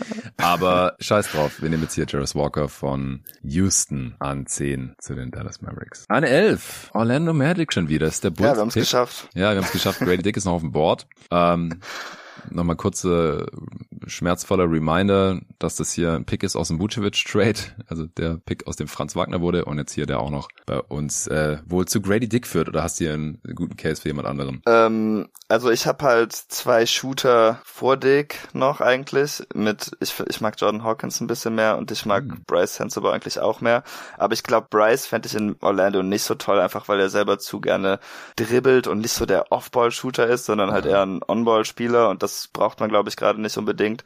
Äh, deshalb würde ich den jetzt erstmal streichen. Und ja, Hawkins und Dick finde ich beide sehr knapp. Ich, ich mag den Wurf von Hawkins einfach mehr, aber Dick ist natürlich einiges jünger, ist ein bisschen größer. Ähm, und ich finde das halt einfach cool, dass Orlando einfach so ein Riesenteam ist. Deshalb ja. würde ich da gerne bei bleiben irgendwie. Und dann muss ich dann, glaube ich, doch auch bei Dick landen. Ja, ich meine, die könnten jetzt dann halt auch wieder mit, was ich, Franz auf der 1, Dick auf der 2 und dann Hendricks auf der 3, Paolo auf der 4 und Carter auf der 5 oder so, wieder so super Size, aber diesmal halt mit mehr Shooting. ja, das wäre ja. geil. Ich meine, Hendricks oder Dick können natürlich auch erstmal von der Bank kommen und dann startet man weiter mit Fulls oder so. Oder Sachs, falls der einen Schritt nach vorne macht. Oder man spielt halt ähm, Small mit Hendricks, Paulo, Franz im Frontcourt, Dick und einem Guard im Backcourt oder so. Also, ja, wäre geil. Also mit, mit Hendricks und Dick, ähm, zwei große Spieler. Dick kann auf jeden Fall werfen, Hendricks wahrscheinlich auch. Hendricks ist ein geiler Help-Defender auch und das gefällt mir, glaube ich, sehr gut, die Draft für Orlando, wenn wir Dick nehmen. Let's do it. Dann machen wir das, ja. Sehr schön. Grady Dick von Kansas zu den Orlando Magic. An 11. An 12 sind die Oklahoma City Thunder. Der Pick ist niedriger, als man wahrscheinlich vor der Saison gedacht hätte, aber sie haben es ins Play-In geschafft. Da sind sie gescheitert, deswegen hier noch in der Lottery. Ja, jetzt wird es langsam interessant äh, in unserem dritten Tier, dem High-Level-Starter-Tier, ist jetzt noch genau ein Spieler drin. Das ist Bryce Sensabaugh. Du hast ihn auch schon ein paar Mal angebracht hier. Wie würde dir für die Oklahoma City Thunder gefallen? Ja, schon ganz gut. Ich glaube einfach, dass er der beste Pull-Up-Shooter der Klasse sein könnte und dafür gibt es immer einen Platz. Äh, auch kurz zu meiner Vorbereitung für den heutigen Podcast. Ich wollte mir noch mal ein paar Prospects anschauen, mhm. aber ich bin dann leider in ein Bryce Sensible Pull-Up-Shooting-Loch gefallen und habe mir dann irgendwie nur auf YouTube eine halbe Stunde lang äh, seine Pull-Ups angeschaut. Und ansonsten ist ja, also so ein paar Videos sind in back to back to back ah, so. Okay. Und er nimmt ja eigentlich nur Pull-ups, deshalb ähm, dachte, könnte man es so nennen. Das es gäbe ein Reel, das heißt uh, äh, 30 Minutes of Bryce Sensible Pull-ups. nee, nee, also wenn es das gibt, dann auf jeden Fall mir schicken, das gucke ich mir auch noch an, aber das habe ich mir nicht angeschaut. Äh, ja, ich weiß nicht, der Wurf ist einfach wie Butter. Es ist frustrierend, dass er halt zu glauben scheint, dass er immer der einzige Spieler auf dem Platz ist, das schon. Aber offensiv hat der Typ einfach so viel Talent, sieht irgendwie aus wie ein aufgeblasener Kyle Lowry, was halt auch einfach ein witziger Körpertyp ist. Ja, und really. ich bin einfach Riesenfan von seinem Shotmaking. Ja, ich finde so von weitem, also bei, beim normalen Camera-Angle, da sieht er fast schon aus wie so ein Zion oder so, der aber halt die ganze Zeit Pull-Ups nimmt und trifft. Also es ist echt witzig, dem ja. zuzugucken. ähm, vor allem, wenn äh, Shea Gildas Alexander neben dir auf dem Feld steht, wäre es irgendwie schade, wenn Bryce Sensabaugh denkt, dass er der einzige Spieler auf dem Feld ist. Äh, ja, er, er ist halt ein High-Volume-Shooter, Scorer, war ja auch effizient. Ähm, ja, ich, ich weiß halt nicht, also ich, ich bin mir nicht so ganz, ganz sicher, ob er defensiv gut genug sein wird, dass man mit ihm startet dann bei einem Contender. Ja, also dass ja, er defensiv gut sagen. genug ist, um, oder, dass, oder dass er offensiv gut genug ist, um die Defense auszugleichen. Das geht ja immer so ein bisschen in die Richtung. Also irgendwie hat er für mich eher so ein Sixth-Man-Skillset. Ja, aber ich finde halt, er hat safe ein Sixth-Man-Skillset und vielleicht ja. ist halt noch mehr drin, wenn man ihn ein bisschen besser einnorden kann. Ähm, ich glaube auch, eigentlich hat Oklahoma City ja schon die defensive Infrastruktur, um da einiges aufzufangen. Die performen immer über ihrem ja, Spielerlevel und wenn du ihn irgendwie in die Ecke stellst, wenn du dann, äh, wenn SGA dann den Angriff initiiert, dann hast du noch Jalen Williams, der irgendwie die Second Option ist dann hat Bryce einfach so viel Platz. Also ich glaube einfach, das wäre ziemlich cool. Das würde die Offense direkt auf ein anderes, oder würde, weiß ich nicht, aber könnte die Offense direkt auf ein anderes Level heben. Deshalb würde ich hier, glaube ich, schon sehr für Bryce plädieren. Auch wenn es irgendwie nicht so ganz der OKC-Typ ist, hat nee. sich natürlich die letzten Jahre ein bisschen geändert, aber die stehen da eigentlich eher auf Überathleten und äh, Skill kommt dann irgendwie später und er ist natürlich eher das Gegenteil davon. Ja, ja, ja. Also er ist zwar ähnlich thick wie Lou Dort, aber ich glaube, er hat, also er ist natürlich überhaupt nicht der Defender. Äh, würde auch witzig aussehen, die zwei nee. nebeneinander auf dem Feld spielen zu sehen. Ich glaube, er hat auch das nicht stimmt. so lange Arme. Er hat sich leider nicht vermessen lassen beim Combine, aber er sieht mir irgendwie eher kurzarmig aus. Also keine Ahnung, so Leonard Miller oder so wäre wahrscheinlich eher so der, der Thunder-Prototype. Aber ja, ich kann mir schon auch vorstellen, dass es, dass es irgendwie passt oder machbar ist mit Sansaborn neben den genannten Spielern, dann Chat auf der 5. Ja, und wenn es halt für die Starting Five nicht reicht, dann haben sie halt einen sehr guten Sixth Man. Also ich, ich habe jetzt halt auch keinen super überzeugenden Case, glaube ich, für irgendjemand anderen. Also wie gesagt, Leonard Miller ist mir da halt irgendwie so reingeschossen, weil er irgendwie gut da reinpassen würde. Allerdings wie viele langarmige Wings, mhm. Forwards mhm. mit fragwürdigen Jumper willst du noch haben? Äh, den hat Torben an 17 gepackt im nächsten Tier. Also von mir aus können wir einfach Sensorboards nehmen, um auch dem, dem jeden Tag NBA Board gerecht zu werden. Da ist er, wie gesagt, in der Top 10 und der letzte verbleibende Spieler im High-Level-Starter-Tier, auch wenn ich da ein bisschen mehr Fragezeichen sehe als ihr anscheinend. Ja, also ich habe ihn auch nur an 12, aber das ist ja genau dieser Pick, von daher passt ja, das für mich. Das würde passen. Okay, dann nehmen wir Bryce Sensabaugh von den Ohio State Buckeyes an 12 zu Oklahoma City Thunder. An 13 die Toronto Raptors, auch ins Play-In gekommen bekommen. Da allerdings gescheitert an den Chicago Bulls. Deswegen hier mit dem vorletzten Lottery-Pick. Ich habe gerade schon mal Leonard Miller ins Spiel gebracht. Als Kanadier würde er irgendwie doppelt reinpassen, auch wenn so Regional Picks immer oder oft ein bisschen zu kurz gedacht sind und Masai Ujiri natürlich noch viele andere Sachen einfließen lassen wird. Ich weiß auch gar nicht, welche Richtung es bei den Raptors jetzt geht. Van Vliet ist Free Agent, Pörtl auch, allerdings haben sie gerade deswegen getradet, also er ist dumm, ihn jetzt für nichts ziehen zu lassen. Anunobi und Siakam sind immer wieder in Trade Talks. Gary Trent kann aus seinem Vertrag aussteigen. Also auch hier ist das Umfeld höchst unklar und auch die Richtung der Franchise. Haben wir jetzt auch einen Rookie Head Coach, nachdem Nick Nurse äh, entlassen wurde. Wer gefällt dir an 13 für die Raps? Boah, ja, finde ich wirklich schwierig. Der höchste Spieler auf meinem Board ist Kobe Buffkin. Den habe ich auch noch hm. vor ein paar, die wir jetzt schon gezogen haben. Wo hast du den nochmal? Ähm, an 10. Mach mal den Case für ihn. Also ich habe den noch, ja, ich habe den noch vor Cason Wallace und Bryce Sensabaugh tatsächlich, aber hm. ich fand ihn zum Beispiel in OKC jetzt nicht so weiß nicht. Ja, ist halt ja. ein ziemlich mächtiger Guard, ist glaube ich einer der leichtesten Spieler der Klasse auch. Ja. Das ist natürlich ein bisschen negativ, aber ähm, er ist einer der besten Rim Finisher, einfach weil er da ja so gutes Skill Level hat und er ist auch für mich ein bisschen der rundeste Guard hier in dieser Klasse. Ansonsten wäre das wahrscheinlich Cason Wallace. Aber ich finde den Handle von Buffkin ein bisschen besser. Das Dreiervolumen ist nicht super hoch, aber hat eigentlich einen guten Track Record als Schütze. Deshalb würde ich da eigentlich auch drauf trauen. Und ich finde, er liest das Spiel ziemlich gut, ist ein ja, solider Spielverwalter, nimmt sich nicht mehr raus, als er kann. Und wenn die Offense über ihn läuft, dann äh, ja, sieht einfach gut aus. Weiß ich nicht, vielleicht mehr so ein Eye-Testing. Aber ähm, ich finde, er kann alles so bisschen, ist auch ein solider Verteidiger, von daher denke ich, passt das hier in der Range. Ja, als du vorhin gesagt hast, äh, Jalen Brunson Verschnitt bei den bei den Mavs, habe ich gedacht so, ja, 30 Pfund leichterer Jalen Brunson vielleicht. ja, das stimmt schon. Ja, also, ja, ja. Aber äh, ist trotzdem ähnlich gut in der Zone. Aber er hat, ja, macht natürlich anders, nicht nicht Post-up-mäßig. Nee, ja. ja, Kobe Buffkin wurde mit 100 87 Pfund beim Combine gemessen. Wir sind immer zwölf mehr, als er noch bei Basketball Reference äh, angegeben hatte. 175 Pfund waren es da. Geht schon langsam in die richtige Richtung auf jeden Fall.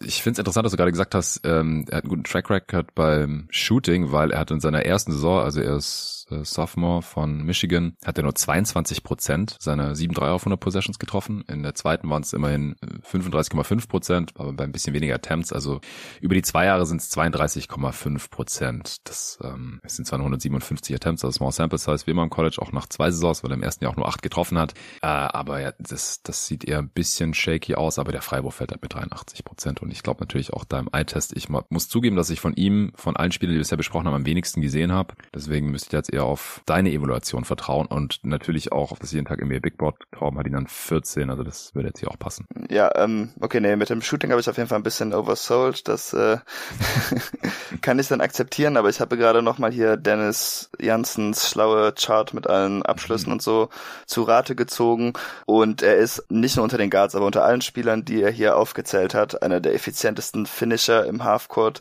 Äh, 74 von 108 Layups, das sind fast 68,5 äh, ja, 68,5 Prozent.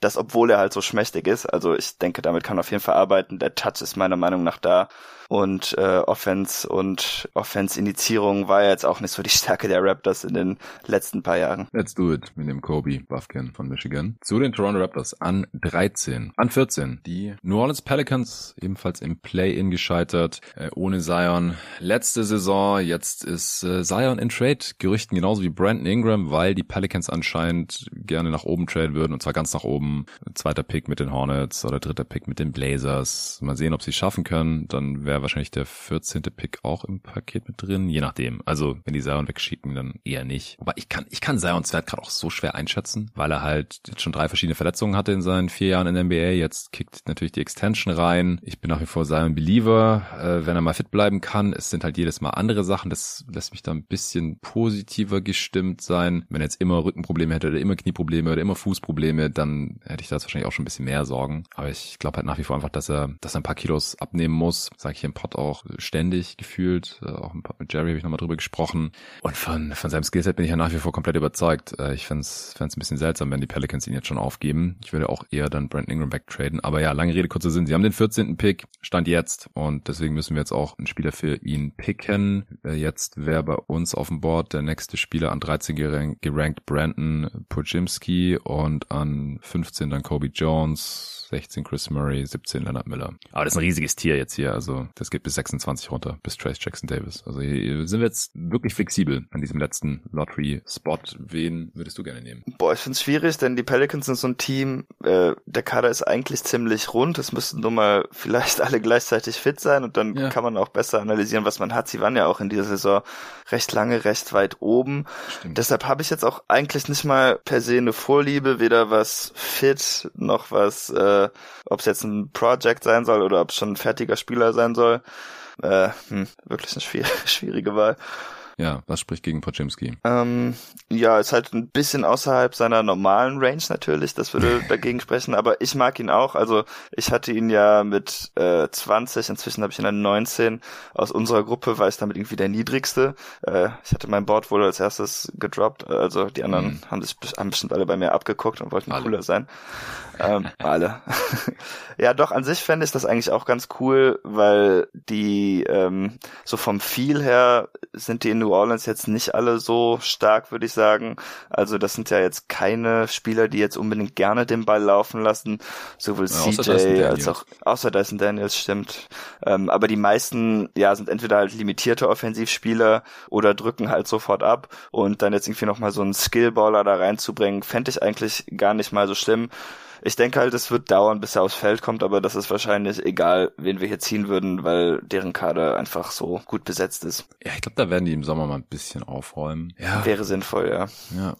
Also ich, ich glaube, solche Spielertypen wie Ports die kannst du halt, kannst du immer brauchen und sie haben jetzt halt mit Herb Jones und Trey Murphy und Dyson Daniels da schon eine ganz coole junge Wing-Truppe oder ja, Daniels ja. ist ein großer Guard im Prinzip und da würde da auch noch ganz gut mit rein slotten, egal ob man jetzt Zion hat oder, oder nicht, finde ich. Damit ist man dann flexibel. Ein Big kommt jetzt hier immer noch nicht in Frage aus meiner Sicht und ja, ich glaube, Leonard Miller wäre ein ganz geiler Fit neben Zion vielleicht. Ja, ich habe ihn halt nicht mehr so gerne. Wo hast denn du denn? Äh, 25. Ja, okay okay, sehr weit weg. Ja, letztes Jahr war ich eigentlich riesen Fan von ihm, aber. was hat er dann getan? ja, nicht das, was ich wollte. Und auch dieses Jahr, also ich finde seine Stats, die lügen gewaltig, weil der war eigentlich nur im März gut und März in der G-League, also wenn man schon März NBA-Basketball nicht ernst nimmt, in der G-League, das ist halt neunmal schlimmer. Denn jeder Spieler, der in der G-League zockt und auch nur halbwegs aussieht wie ein NBA-Spieler, der wird dann in die NBA gerufen oder dann wird schon der Vertrag fürs nächste Jahr irgendwie klar gemacht oder Two-A-Time is up oder wie auch immer. Deshalb, na, kaufe ich einfach nicht so. Aber ich sehe natürlich, weshalb er trotzdem interessant sein könnte, aber hier finde ich das noch viel zu früh. Äh, Kulibali könnte man vielleicht noch überlegen. Der hm. schießt ja die Boards hoch, aber ich glaube, da ist Torben noch kritischer, als ich gedacht hatte. Im nächsten jetzt, wo ich Board hier ja. vor mir habe, ja. Auf 28. Ja, ich meine, sie könnten schon so ein Upside-Play machen, könnten sich irgendwie so ein bisschen leisten, einfach weil sie so tief sind und sie den Rookie nicht direkt brauchen, ja, in Anführungsstrichen, ja. vor allem wenn sie keinen Trade machen und sagen, nee, wir probieren jetzt einfach mal, äh, wie es mit Saran läuft, wenn er wieder fit ist und Ingram vielleicht auch mal und solange CJ noch nicht so alt ist und so, könnten sie halt vielleicht auch noch so auf der Reek Whitehead gehen oder so, der immerhin an 1 gerankt war nach seinem Highschool-Jahr oder vor Start der College-Saison, dann eine Fußverletzung hatte. Wir haben jetzt auf 23 hier auf dem Board. In so eine Richtung könnte man eventuell auch noch überlegen. Aber ja, die Zeit ist eigentlich schon vorbei und von mir aus kann man oh. einfach Brandon Pojimski von Santa Clara nehmen. Ja, dann machen wir das doch einfach. Alright, dann kommen wir jetzt zu den Atlanta Hawks an 15, das erste Playoff-Team.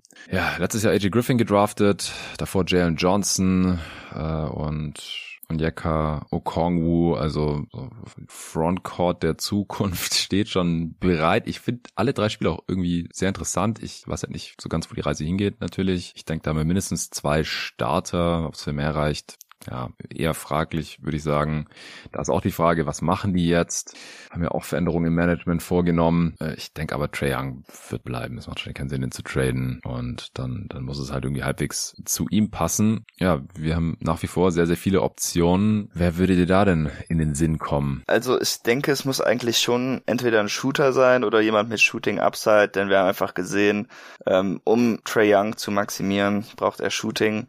Und na, solange man ihn hat, sollte man man versuchen, ihn zu maximieren. Deshalb würde ich schon, denke ich, eher auf äh, einen Shooter gehen. Mhm. Deren Frontcourt ist ja auch, wie du ausgeführt hast, schon ziemlich interessant in der Jugend. Deshalb würde ich da jetzt eigentlich gar nicht so drauf achten und die Leute, die werfen könnten jetzt so in der, habe ich auch alle eigentlich in der Range, wären halt entweder äh, Keontae George, Jordan Hawkins oder Jalen Hood Schifino, auch wenn beim letzten ist das natürlich recht geraten, ob er da hinkommen kann.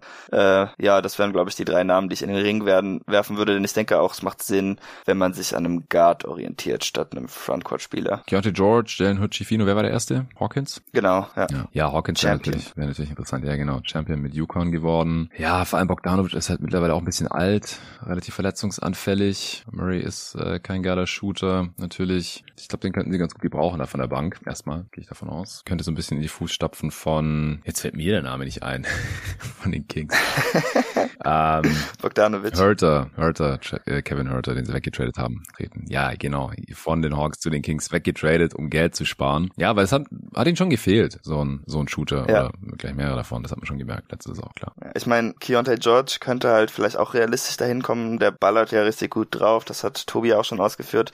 Aber ich glaube, ich hätte dann doch lieber einen etwas normaleren Spieler. George hat vielleicht was mehr Upside, aber Hawkins Wurf ist schon echt gut.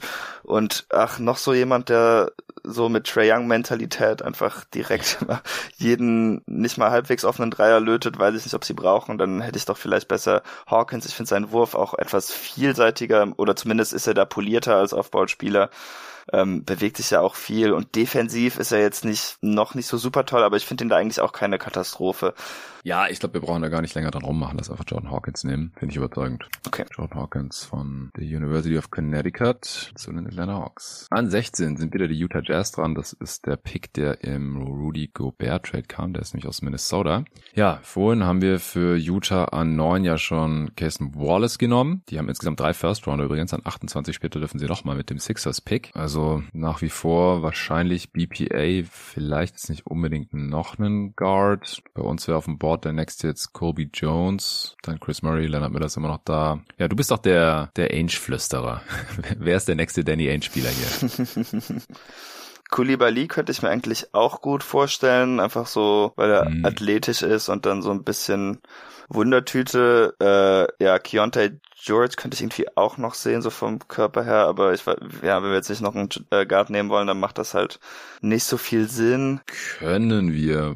Kirsten Wallace kann ja auch kann ja einfach immer den, den besseren, offensiv besseren Guard verteidigen und der andere dann halt den anderen. Wäre auch denkbar. Äh, wen haben sie gerade auf der 3 nochmal? Hm, Akbaji wahrscheinlich. Ah, ach so, ja, aber dann. Aber der kann auch auf die 2, also. Ja, ja. Um. Und das macht der Hauptheimer. Ja, dann haben sie eigentlich schon genug Spieler, die eher so über die Offense kommt vielleicht. Also dann finde ich Koulibaly vielleicht doch schon passender. Aber ja, das alle Spieler, die ich jetzt so in der Range habe, die hat Torben halt irgendwie erst Ende 20er. Mhm. Deshalb äh, divergieren unsere Boards hier gerade sehr hart, was das irgendwie ja, Wenn es bei allen so ist, dann, dann müssen wir uns ja sowieso irgendwie einigen. Ja, also Jet Howard ist relativ recht nah, aber ja, ich weiß nicht, ob das für sie so Sinn macht.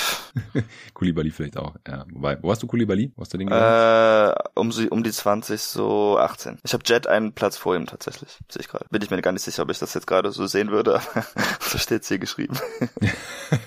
Muss sich ja jemand das dabei gedacht haben. ja, also ich meine, die, die Jazz sind auf dem Wing noch echt dünn, ja. was Talent angeht. Simone von Tech hier. Ja, äh, Torben als auch ich. Oh, und das ist eigentlich auch, könnte ich mir auch als Danny Ainge-Spieler vorstellen, aber ist natürlich noch fast früh wahrscheinlich. Äh, Jordan Walsh sind wir natürlich riesige Fans. Ziemlich kräftiger Wing mit Offensiv-Upside und einfach verbissener Verteidiger. Wahrscheinlich einer der besten oder vielleicht der beste Flügelspieler hier.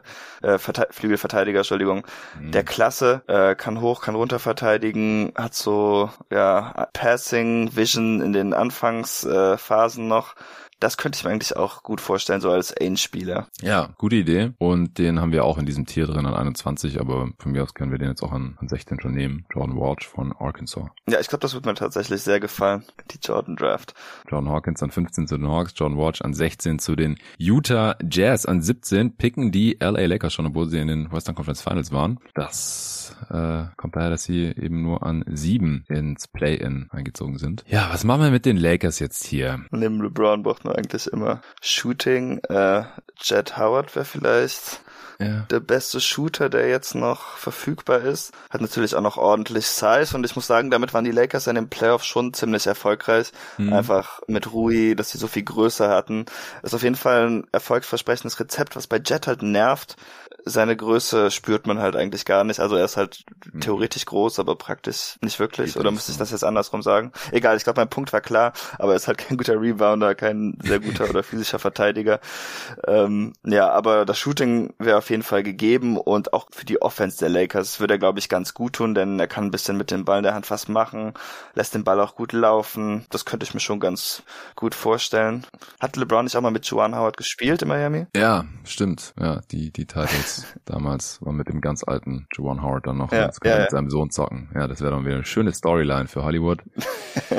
Ähm, nee, aber ich finde auch spielerisch macht Sinn. Wir haben ihn auf 18 auf unserem Board. Vorher hätten wir jetzt noch Leonard Miller, den du nicht so magst, Chris Murray. Wo hast du den eigentlich? Bruder von. Der kommt jetzt auch bald. Early, Early 20s habe ich den. Ja, und äh, Colby Jones an 15 hätten wir auch noch. Ja, Jones ist halt nicht so der Shooter. Hm. Also dieses Jahr war ganz okay, aber ja, nimmt halt nicht so viele und ich glaube, ich möchte doch schon Leute, die wirklich drauflatzen, am liebsten neben AD und LeBron haben. Ja, ja, Chris Murray hat zwar viele Dreier genommen und nur 34% davon getroffen. Ja, also ich finde seinen Wurf schon deutlich schlechter als den von ähm, Keegan. Mhm. Ja. Ja, gut, dann, dann ist es wohl einfach Jet, oder? Ja, machen wir Jet. Jet Howard von Michigan zu den LA Lakers. Hoffentlich läuft das besser als mit dem letzten Howard, den die Lakers hatten. äh, Dwight ist ja noch Champ geworden mit Dwight. Oh, stimmt, das, das habe ich wieder ausgeblendet. Ich dachte da. natürlich an die, an die, an die erste Phase mit Howard. Ja, dann die ist dann. Phase, ja, gut. Die vor zehn Jahren, gut, ja. ja. Ist schon eine Weile her. Ja, aber ich will eigentlich gar nicht, dass sie nochmal Champ werden, von daher hoffentlich läuft es schlechter als das letzte Mal, als sie einen Howard hatten, muss ich meine Aussage revidieren. Entschuldigung. Ja, Celtics-Fan, halt gut 18. Miami Heat. Ja, äh, in die Finals kommen und trotzdem an 18 draften, das ist schon mal eine ganz nette Kombi. Kommt davon, wenn man äh, an 7 ins Playing geht, an 8 in die Playoffs einzieht und in die Finals geht, dann hat man trotzdem den 18. Pick. Wen nehmen wir für Miami? Darf ich mich enthalten? Ich möchte mich enthalten. Ach du Scheiße. Hm, dann kann ich jetzt einfach Leonard Miller draften, oder? In Miami wird er bestimmt was. Ja, vor allem, ich habe ihn ja selber schon im Discord so ein bisschen äh, damit verglichen, dass ich glaube, dass er in der NBA halt eher so ein Derrick Jones Jr. Typ wird. Und sogar der mhm. war ja in Miami erfolgreich. Also nicht mal das, nicht mal damit werde ich glücklich. Ja. Ja, und bei ihm sind halt auch viele so, viele von den Fehlern sind so Fokusgeschichten irgendwie. Und äh, ich glaube, das wird ihm im, in Miami sehr schnell eingebläut werden. Und damit mit seiner Länge, glaube ich, defensiv wird das ganz geil da, äh, wenn sie Zone spielen, aber auch so einfach neben Bam. Und äh, da muss man halt hoffen, dass der Wurf irgendwie kommt. Weil sonst haben sie, also ja, es wäre natürlich geil, wenn sie einfach einen, einen, Shooter, mehr Shooting noch drin hätten, aber die finden sie eigentlich immer for free irgendwo, ihre Shooter. Ob es ja. jetzt äh, Struce ist oder Duncan Robinson oder Gabe Vincent oder so. Ich glaube, die athletischen langen äh, Wings, die, die findet man jetzt eher nicht undrafted und deswegen würde ich jetzt hier Leonard Miller ziehen. Ja, komm, keine Ahnung. du hast dich enthalten, du hast nichts zu sagen. Leonard Miller von den G-League Ignite. Genau, ich möchte nicht über die Heat nachdenken, ich bin noch nicht so weit, ich brauche noch ein paar Monate. Too soon. Okay. A19, Golden State Warriors. da kannst du wieder voll einsteigen. Ja, davon habe ich mich erholt inzwischen. Nach einem Jahr. Äh, ähm, gut, ja, wer passt denn? Also der höchste Spieler auf meinem Board ist jetzt tatsächlich Jan Hutzkefino. Auf dem Torben-Board wäre es Colby Jones. Ja, Hutzkefino ist an 32 auf unserem Board. Das kann ja. jetzt noch nicht machen. Äh, irgendwo tief im nächsten Tier. Wir hätten jetzt in diesem Tier noch Kobe Jones an 15, Chris Murray an 16. Dann der nächste ist Derek Lively an 20. Ich glaube, dann würde ich Chris Murray am meisten mögen, weil ah. ein bisschen ja Größe im Frontcourt, aber auch für jemand, der dann vielleicht auch mal die drei belegen kann, haben die Warriors ja eigentlich seit KD nicht mehr so wirklich gehabt.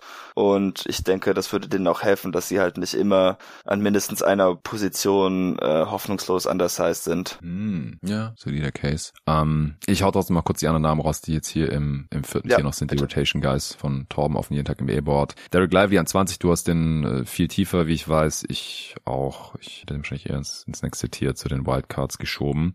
Äh, Jordan Walsh haben wir schon weg. Dann äh, Jaime Jaquez ist noch da von UCLA. Derek Whitehead von Duke. Amari Bailey von UCLA, Kobe Brown und Trace Jackson Davis. Ja, mir gefällt dein Chris Murray Case eigentlich. Findest du von den anderen Namen noch jemanden interessant oder jemanden, den du jetzt noch hoch auf dem Board hast? Äh, ich mag Murray Bailey schon sehr gerne, weil das einfach ein sehr kreativer Ballhändler ist, aber ich ist halt noch nicht ganz so der Shooter. Das heißt, ich weiß nicht, ob das im Moment Sinn macht für die Warriors und ähm, ja, ich weiß nicht, das Two-Timelines-Ding, das zerfällt ja gerade vielleicht so ein bisschen, deshalb ist das vielleicht nicht so optimal. Aber gut, ich meine, sie haben ja jetzt auch neues Management, das wird ja jetzt eh alles mhm. spannend, da man nicht so genau weiß, äh, welche ihrer Allstars sie noch halten können. Ähm, ja, ich meine, Chris Murray könnte natürlich notfalls vielleicht dann auch für Draymond die vier übernehmen, keine Ahnung. Ja, wäre natürlich tough, wenn es nicht Kuminga machen könnte, aber ja, ich denke auch. Das stimmt. Chris Chris Murray passt gut rein. Let's do it. Ja, ich find Jones, was dann Jones oder Harkers halt cool sind, das sind einfach mega kluge Basketballer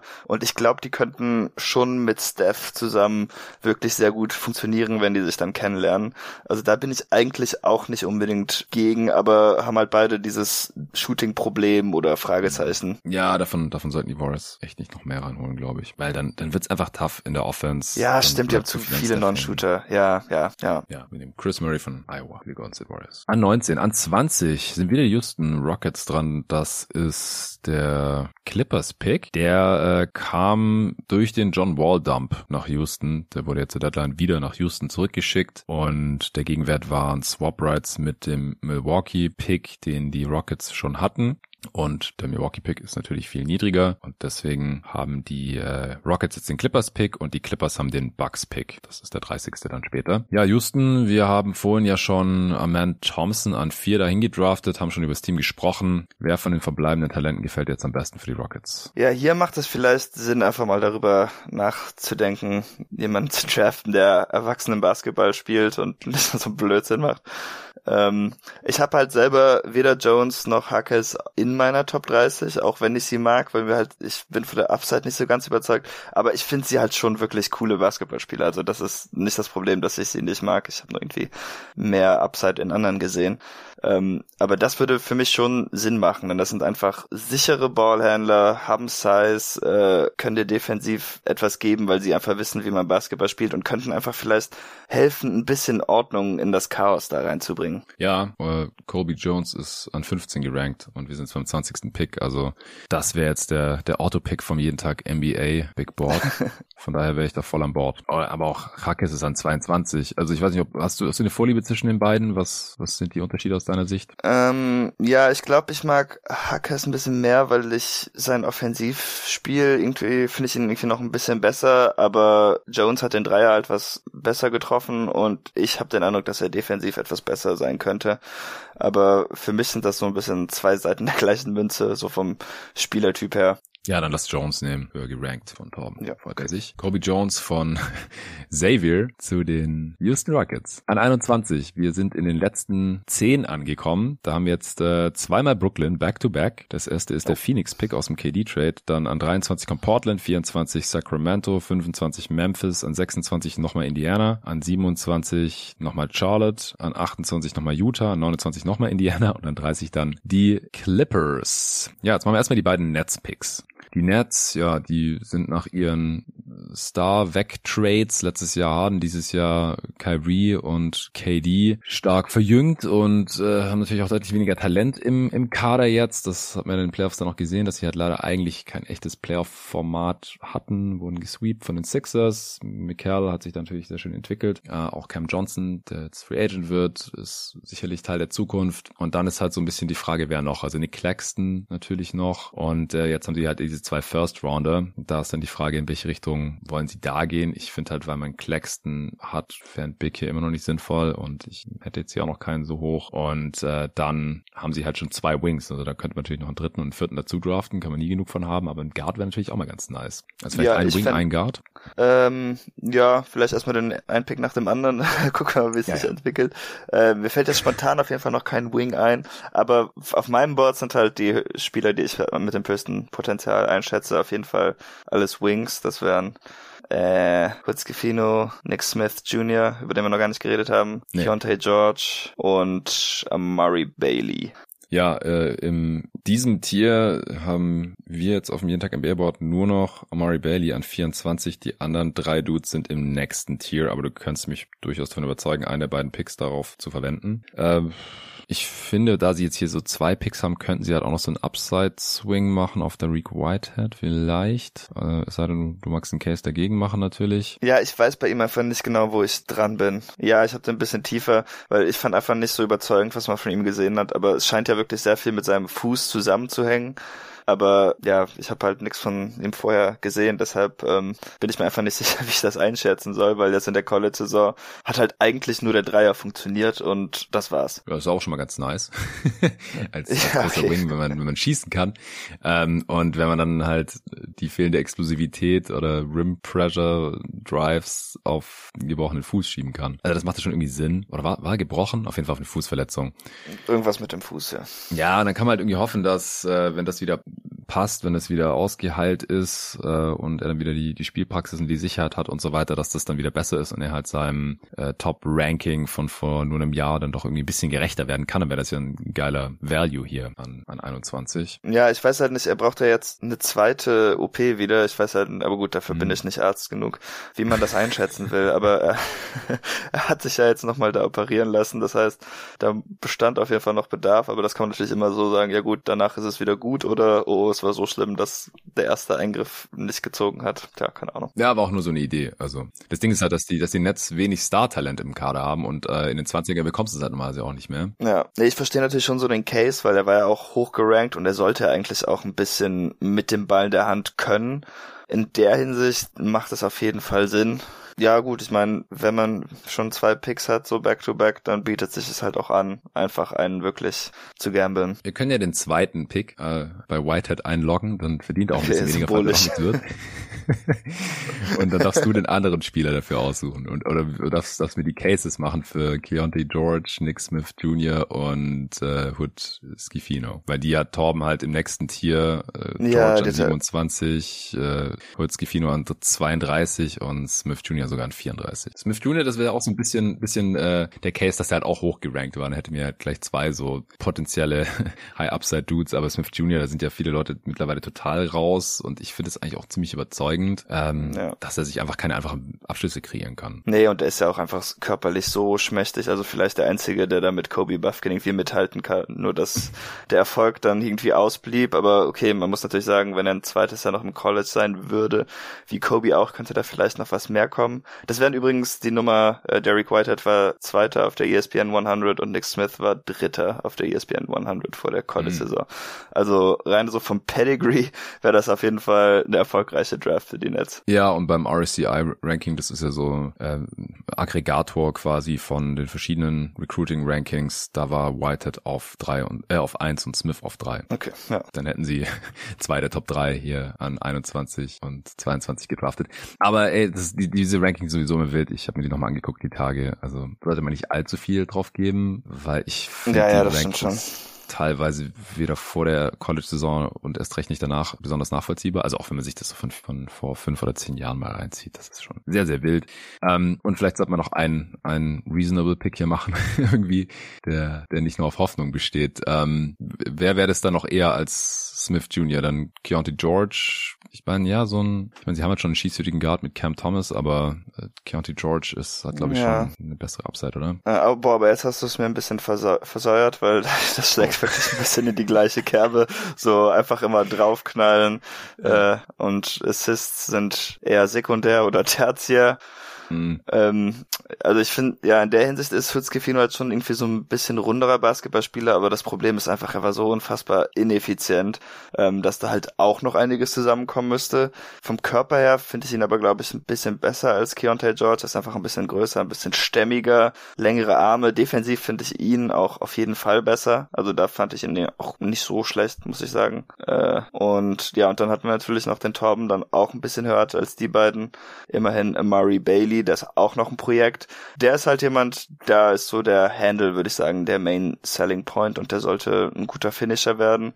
Also das fände ich auch noch ganz spannend, wenn die jetzt noch einen On-Ball-Spieler haben wollen, weil ihre Wings sind ja auch, also ich meine, äh, Bridges hat jetzt mehr On-Ball gemacht, aber ich glaube, um ihn zu optimieren, würde der immer noch nicht nur ein On-Ball-Spieler sein, sondern auch ein bisschen ja. Führung brauchen. Ja, auf jeden Fall. Also krasse Entwicklung, die Bridges hingelegt hat, äh, aber ich weiß nicht, wie weit du mit ihm als, als erste Option kommst, als Primary Ballhändler, weil Playmaking ist, ist nicht so ganz seins. Beim Scoring war er jetzt auf jeden Fall stark in der Rolle, gerade auch was das Pull-Up-Game angeht. So konstant Rim Pressure bringt er dann auf dem allerhöchsten Level halt immer noch nicht. Ähm, lange Rede, kurzer Sinn. Also ein Ballhändler wäre auf jeden Fall noch ganz geil. Können, können gerne Amari Bailey nehmen. Ja, dann wäre ich dafür. Ja, dann haben wir auf 24 auf dem jeden Tag NBA Big Board direkt hinter Derek Whitehead. Drüber wäre jetzt nur noch Derek Lively übrig und Jaime Jaquez an 20 und 22, ich glaube. Oh, dann haben wir uns aber echt sehr brav an das Board gehalten. Nicht so brav ja. an meins, aber das ist okay. Tja, dann muss mich das überzeugen. Acht Picks hast du noch. Äh, Portland ist mal wieder dran an 23. Das ist der Knicks-Pick aus dem Josh Hart Trade, wenn mich gar nicht alles täuscht. Wir haben vorhin für Portland äh, ja dann ganz überraschend Cam Whitmore gedraftet. Wen, wen hättest du jetzt hier gerne? Ähm, mal schauen wir noch. Da ist ja, also Hutzkefino fände ich eigentlich aufgrund seiner Defense, wenn das offensiv so ein bisschen zusammenkommt, schon einen coolen Fit neben den Guards von Portland. Ansonsten könnte man hier vielleicht auch zum ersten Mal über Derek Lively nachdenken, weil die Big-Situation ist ja jetzt auch nicht optimal. Das wären wahrscheinlich die zwei Namen, die ich so in den Ring werfen würde. Oder Keontae George kann man natürlich auch nochmal drüber nachdenken, aber da mag ich halt nicht, dass er auch so klein ist und dann wird das Zusammenspiel mit Simmons und Dame halt wieder so ja. defensiv fatal. Nee, nee, nee, nee, nee. Also solange Dame und Simons da sind, auf gar keinen Fall. Ja. Solange einer von beiden da ist, ist es wahrscheinlich immer problematisch, weil dann spielt ja wahrscheinlich auch immer einer von beiden mit ihm. Weiß ich nicht. Ja, ähm, genau. Das meinte ich, ja. Ja, Derek Lively hast du jetzt hier gerade noch in den Raum geschmissen. Ja, ich finde ihn halt so auf einem Niveau ungefähr mit Trace Jackson Davis und Noah Clowney irgendwie. Also ich finde die dann gar nicht so klar. Am besten. Mhm. Hatten wir Koulibaly schon gezogen? Nee, haben wir nicht. Ah, ja, der wäre vielleicht auch noch interessant. So eine defensive Wette mit offensiver Upside, wo der Wurf eigentlich fallen sollte. Der jetzt nicht so viel mit dem Ball in der Hand machen kann, aber muss er ja eigentlich auch nicht. Ja, ja, stimmt. Wäre so ein bisschen ein Throwback zu den äh, Harkless Aminu Tagen damals. Äh, ja, genau. neben, ja, neben ja. Dame. Ja, okay. Also der ist zwar zwar erst im nächsten Tier, aber wie gesagt, das aktuelle ist jetzt auch bald leer und der kommt dann auch gleich an zwei auf 28 bei den Wildcards. Im fünften Tier ist es dann schon Bilal Koulibaly, äh, Mitspieler von Victor bei den Metropolitans 92. Können wir gerne an 23 zu den Blazers. Ja, ich denke, das ist eigentlich ganz sinnig, denn sie müssen einfach irgendwie die Flügelposition verstärken und das haben wir jetzt zumindest mit zwei Picks versucht. Wer Supporter ist und mehr über Koulibaly erfahren will, ihr habt auch, als ihr über Wemby gesprochen habt, nachdem ihr ihn live gesehen hattet, also die beiden Tobis und du, war eine Supporter-Folge hier im Februar müsste das gewesen sein, oder? Anfang Februar? Genau, ja, da hatten wir den Namen alle noch nie gehört, aber wir waren halt zufällig dann bei seinem Breakout-Game am Start. Das war dann auch das Game, was in Draft Twitter dann gegriffen hat und das durften wir dann live miterleben. Das war schon ziemlich cool, auch wenn äh, der Hype jetzt irgendwie ein bisschen äh, äh, ja zu weit zu gehen scheint, meines Erachtens Erachtens, aber auf jeden Fall ein spannender Spieler. Ja. Wo hast du ihn nochmal gerankt? An 18. Also ich hätte ihn schon was vorher gezogen, aber ich habe ihn auch zwischenzeitlich vergessen, weil ich vergessen hatte, dass äh, wir den Übergang haben, als wir ihn kurz angesprochen hatten. Also vielleicht ja, hätte ja, ich ihn vorher noch in den Raum geworfen. Aber gut, das ist jetzt leider so. ja. Passt ja auch. Also um, auf dem jeden Tag NBA Big Board von Tom ist er auf 28, also ist jetzt hier gerade in der Mitte gelandet. Es gibt halt Leute, die sehen ihn sogar irgendwie in der Lottery. Ja, es gab auch einen Report, dass Utah anscheinend mit dem neunten Pick interessiert sei, aber gut, da weiß man natürlich nie, was man darauf geben soll, aber hm. ähm, die Gerüchte, ja, gehen ab. An 24, Sacramento Kings. Wir hatten jetzt im vierten Tier noch eben Derek Lively, Jaime Hackes, Kobe Brown und Trace Jackson Davis. Und dann halt im fünften Spieler, die du schon genannt hattest, Keontae George, Maxwell Lewis und Julian Phillips haben wir noch gar nicht erwähnt heute, Turk Wavion Smith auch nicht, dann immer noch Hood Schifino, Noah Clowney habe ich gerade erstmals erwähnt und eben den von dir schon erwähnten Nick Smith Jr. Und dann gibt's auch noch das sechste Tier, die Sleeper, die äh, Plätze 35 bis 40 sind das, weiß nicht, ob wir heute überhaupt zu denen kommen, es sei denn, du hast die höher, einen von denen. Wir haben jetzt aber, du hast auch noch niemand von denen erwähnt, keinen, okay. Nee, habe ich keinen drauf, nein. Ja. ja, wer würde dir denn für die Kings gefallen? Tja, Tja, ich fände es eigentlich irgendwie schwierig, nicht Shooting zu nehmen. Andererseits die richtigen Shooter, die noch da sind, wo man viel Vertrauen in den Wurf hat, die sind natürlich auch alle schlechte Verteidiger und das ist auch nicht optimal. Ja, die 3D-Spieler sind jetzt langsam weg. Ja, ja, man hat aber den hat Torben, glaube ich, gar nicht drauf, wenn ich es richtig sehe. Äh, Olivier Maxons Prosper, das hat noch so ein 3D-Typ, ja. aber da ist der Wurf natürlich auch noch so ein bisschen fragwürdig. Was hältst du von der Defense von, von Maxwell Lewis? Ist okay, aber der hat, von dem habe ich auch gar nicht so viel geschaut, muss ich gestehen, weil es mich irgendwie nicht so abgegriffen hat. Ja, also. Aber ja, der könnte auch noch ganz interessant sein. Ja, also ich weiß es nicht. Das sah auch oft so nach Fokus und Einstellung aus, wie der da verteidigt hat, von dem, was ich gesehen habe. Kann sich dann natürlich ändern, wenn er bei einem, bei einem NBA-Team eine kleine Rolle spielt. Ben Shepard ist noch sonst ein cooler Shooter, aber da ist dann wieder defensiv so ein bisschen die Frage, ob das was werden kann, ob er nicht zu angreifbar ist, aber wäre halt schon ziemlich Plug and Play äh, stellst du auf den Flügel und der würde den Kings auf jeden Fall ziemlich, mit ziemlicher Sicherheit helfen können, einfach weil der Wurf so cool ist. Ja, hat Torben jetzt auch gar nicht aufs Board gepackt. Na, sehe ich. äh, was jetzt von Noah Clowney? Könnte man vielleicht auch neben, neben Sabonis stellen. Ja, wäre auf jeden Fall eine Wette darauf, dass man einen vielseitigen Big kriegt. Ich bin mir halt selber nicht so sicher, ob ich es kaufe, dass das was wird mit dem Wurf, aber ja, er versucht halt immer, das stimmt schon. Ja. Und ein bisschen defensives Playmaking kann sicherlich auch nicht schaden. Ja, von Derek Lively halte ich hier nichts, weil er kann halt auf gar keinen Fall nee, neben Sabonis genau, spielen und dann für zehn Minuten hinter dem brauchst du jetzt hier nicht den First Rounder verwenden, meiner Meinung nach. Ja, Jackson, äh, Trace Jackson Davis ist auch mieser fit mit Sabonis. ja, äh, Dings, äh, Jerry hat sogar ihn ein bisschen mit Sabonis verglichen. Ja, nee, aber gut, das heißt ja nur, dass auf jeden Fall mieser fit ist, ja. Ja, ja, genau, also er könnte ihn halt ersetzen, aber wie gesagt, du draftest ja nicht sein Backup hier, also ja. das macht keinen Sinn. Ja, jetzt ist halt die Frage, ähm, nehmen wir einen, einen tollen Shooter oder einen besseren Shooter oder einen besseren Defender oder hoffen wir, dass Noah Clowney beides ein bisschen kann? Ich finde die Idee eigentlich gar nicht so schlecht. Ja. Zu hoffen, ja, komm, dass Noah Clowney beides kann. Noah Clowney zu den Sacramento Kings. An 25, Memphis. Da müssen wir jetzt eigentlich den Draft äh, Liebling nehmen. Wer ist das?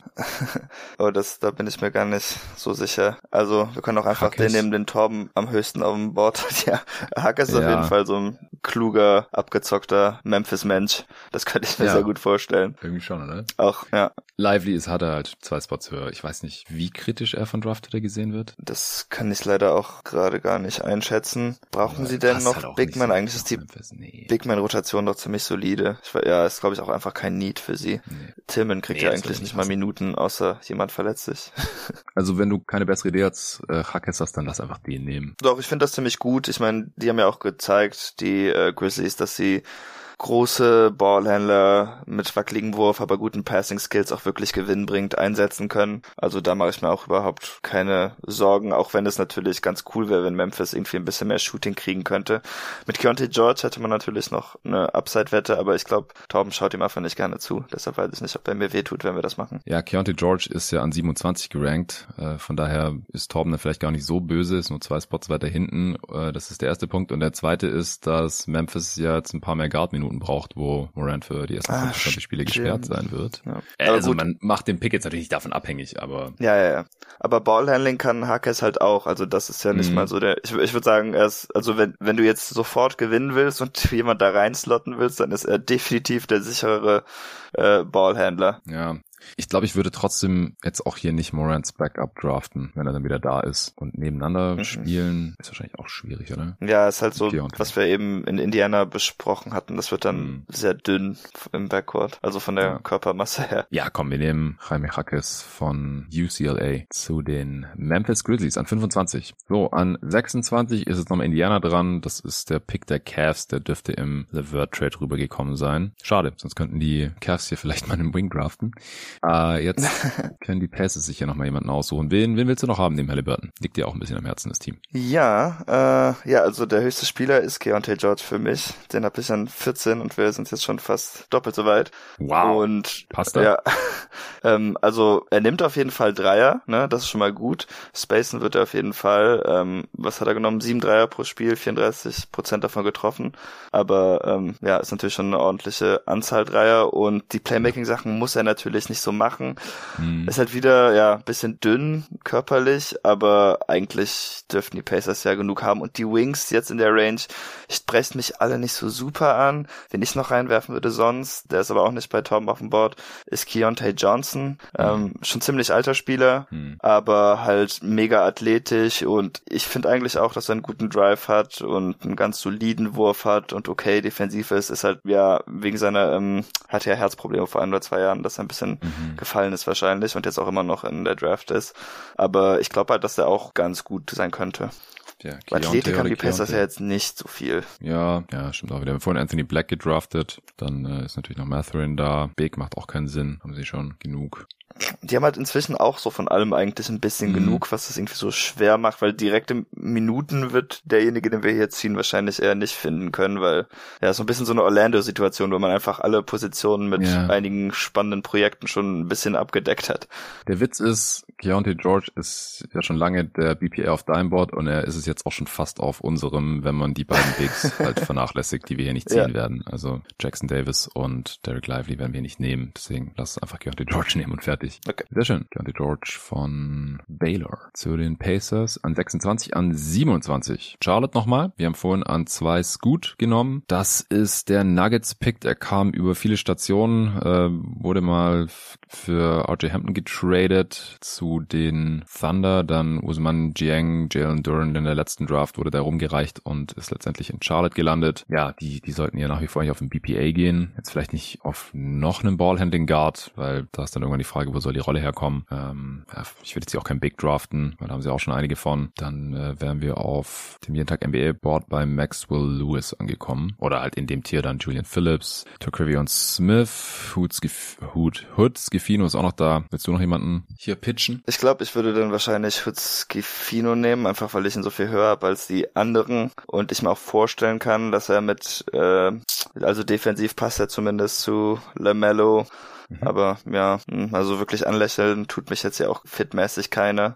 Ja, wie gesagt, in Charlotte jetzt auch, die Franchise wird verkauft, so, ich, ich weiß nicht, was da passieren wird. Die sind schon, schon so ein bisschen auch gerade am Scheideweg. Holen sie Miles Bridges wieder rein oder nicht? Also ich, ich denke, die sollten einfach den BPA gehen und wenn das jetzt bei dir jetzt klar Jalen Hurts Gefino ja. ist, dann würde ich sagen, nehmen wir ihn einfach. Okay. Von Indiana nach Charlotte an 27. Jalen Hurts Gefino. An 28 nochmal die Utah Jazz zum dritten Mal jetzt. Das ist der Sixers Pick, den Meine haben sie Royce O'Neal. Hm? Meine Was? Güte, sag ich. Ach so. Ja, nee, nochmal einfach. ja, ja, ja. Ja, ey, es, das wird noch schlimmer, die nächsten Drafts. Da haben da noch so, was weiß ich, zehn verschiedene Teams, die 30 Picks oder so. Ja. Es gibt einfach Teams, die, die horten die Picks. Äh, in dieser Draft sind es die Pacers, Jazz äh, und dann haben die Hornets äh, und Blazers und Rockets ja auch mehrere. Und ja, die Magic haben zwei. Von daher gibt es natürlich auch einige Franchises, die hier gar nicht picken in der ersten Runde. Naja, auf jeden Fall der Pick, der kam für Royce O'Neal. Äh, aus dem Trade oder die Reaktion darauf bei ESPN ist ja dieses legendäre Windhorst-Meme dann entstanden. Uh, why would they do that? Und äh, der Pick ist aber der Sixers-Pick, der kam im James Harden-Trade. Zu den Nets, jetzt ist er in Utah, drittletzter Pick in unserer Mock-Draft hier. Ähm, ja, Derek Lively macht immer noch keinen Sinn, weil du draftest jetzt nicht den Backup für Walker Kessler hier. Ja. Äh, Trace Jackson Davis hat halt ein ganz anderes Skillset als Kessler, aber kann halt auch nicht werfen. Passt auch nicht, meiner Meinung nach. Genau, dafür müsste Kessler halt irgendwie mehr als den einen Dreier am Ende der Saison treffen, damit das funktioniert. Yeah. Aber neben Lauri fand ich gar nicht mal so schlecht. Aber ja, und, ja für Backup draften ist halt so doof. Nee, nee, nee. Also ich würde hier auch ähm, hoffen, dass ich irgendwie einen Starting Wing noch draften kann. Also wir haben ja schon Jordan Walsh gedraftet und einen neuen äh, Casey Wallace. Vielleicht noch jemand, der werfen kann. Ja, GG Jackson ist vielleicht noch interessant, auch weil der vielleicht mm. was mehr Upside hat. Der war natürlich fürchterlich ineffizient. Ja, Tom hasst ihn, glaube ich. der ist nicht mehr in Top 40. Aber ich, ich kann es schon Aber ich könnte mir fast vorstellen, dass Ancient sogar mag, weil der hat einen mm. guten Körper, äh, knallt mm. drauf, war relativ hoch gerankt als Highschool-Recruit. Das, da zieht Ancient eigentlich auch gerne. Avery Bradley hat er zum Beispiel auch mal gezogen. Ähm, und es ja. kommt auch immer wieder vor, dass er darauf zurückfällt, dann im Zweifel dem Highschool-Ranking trauen. Und dann hätte man halt vielleicht noch einen Scorer im Frontcourt und ich könnte mir sogar vorstellen, dass der neben äh, beiden Bigs gut passt. Aber ist halt ein Gamble. Aber gut, wenn man drei Picks hat, dann kann man den letzten vielleicht auch an den Sand setzen, ohne dass das so schlimm ist.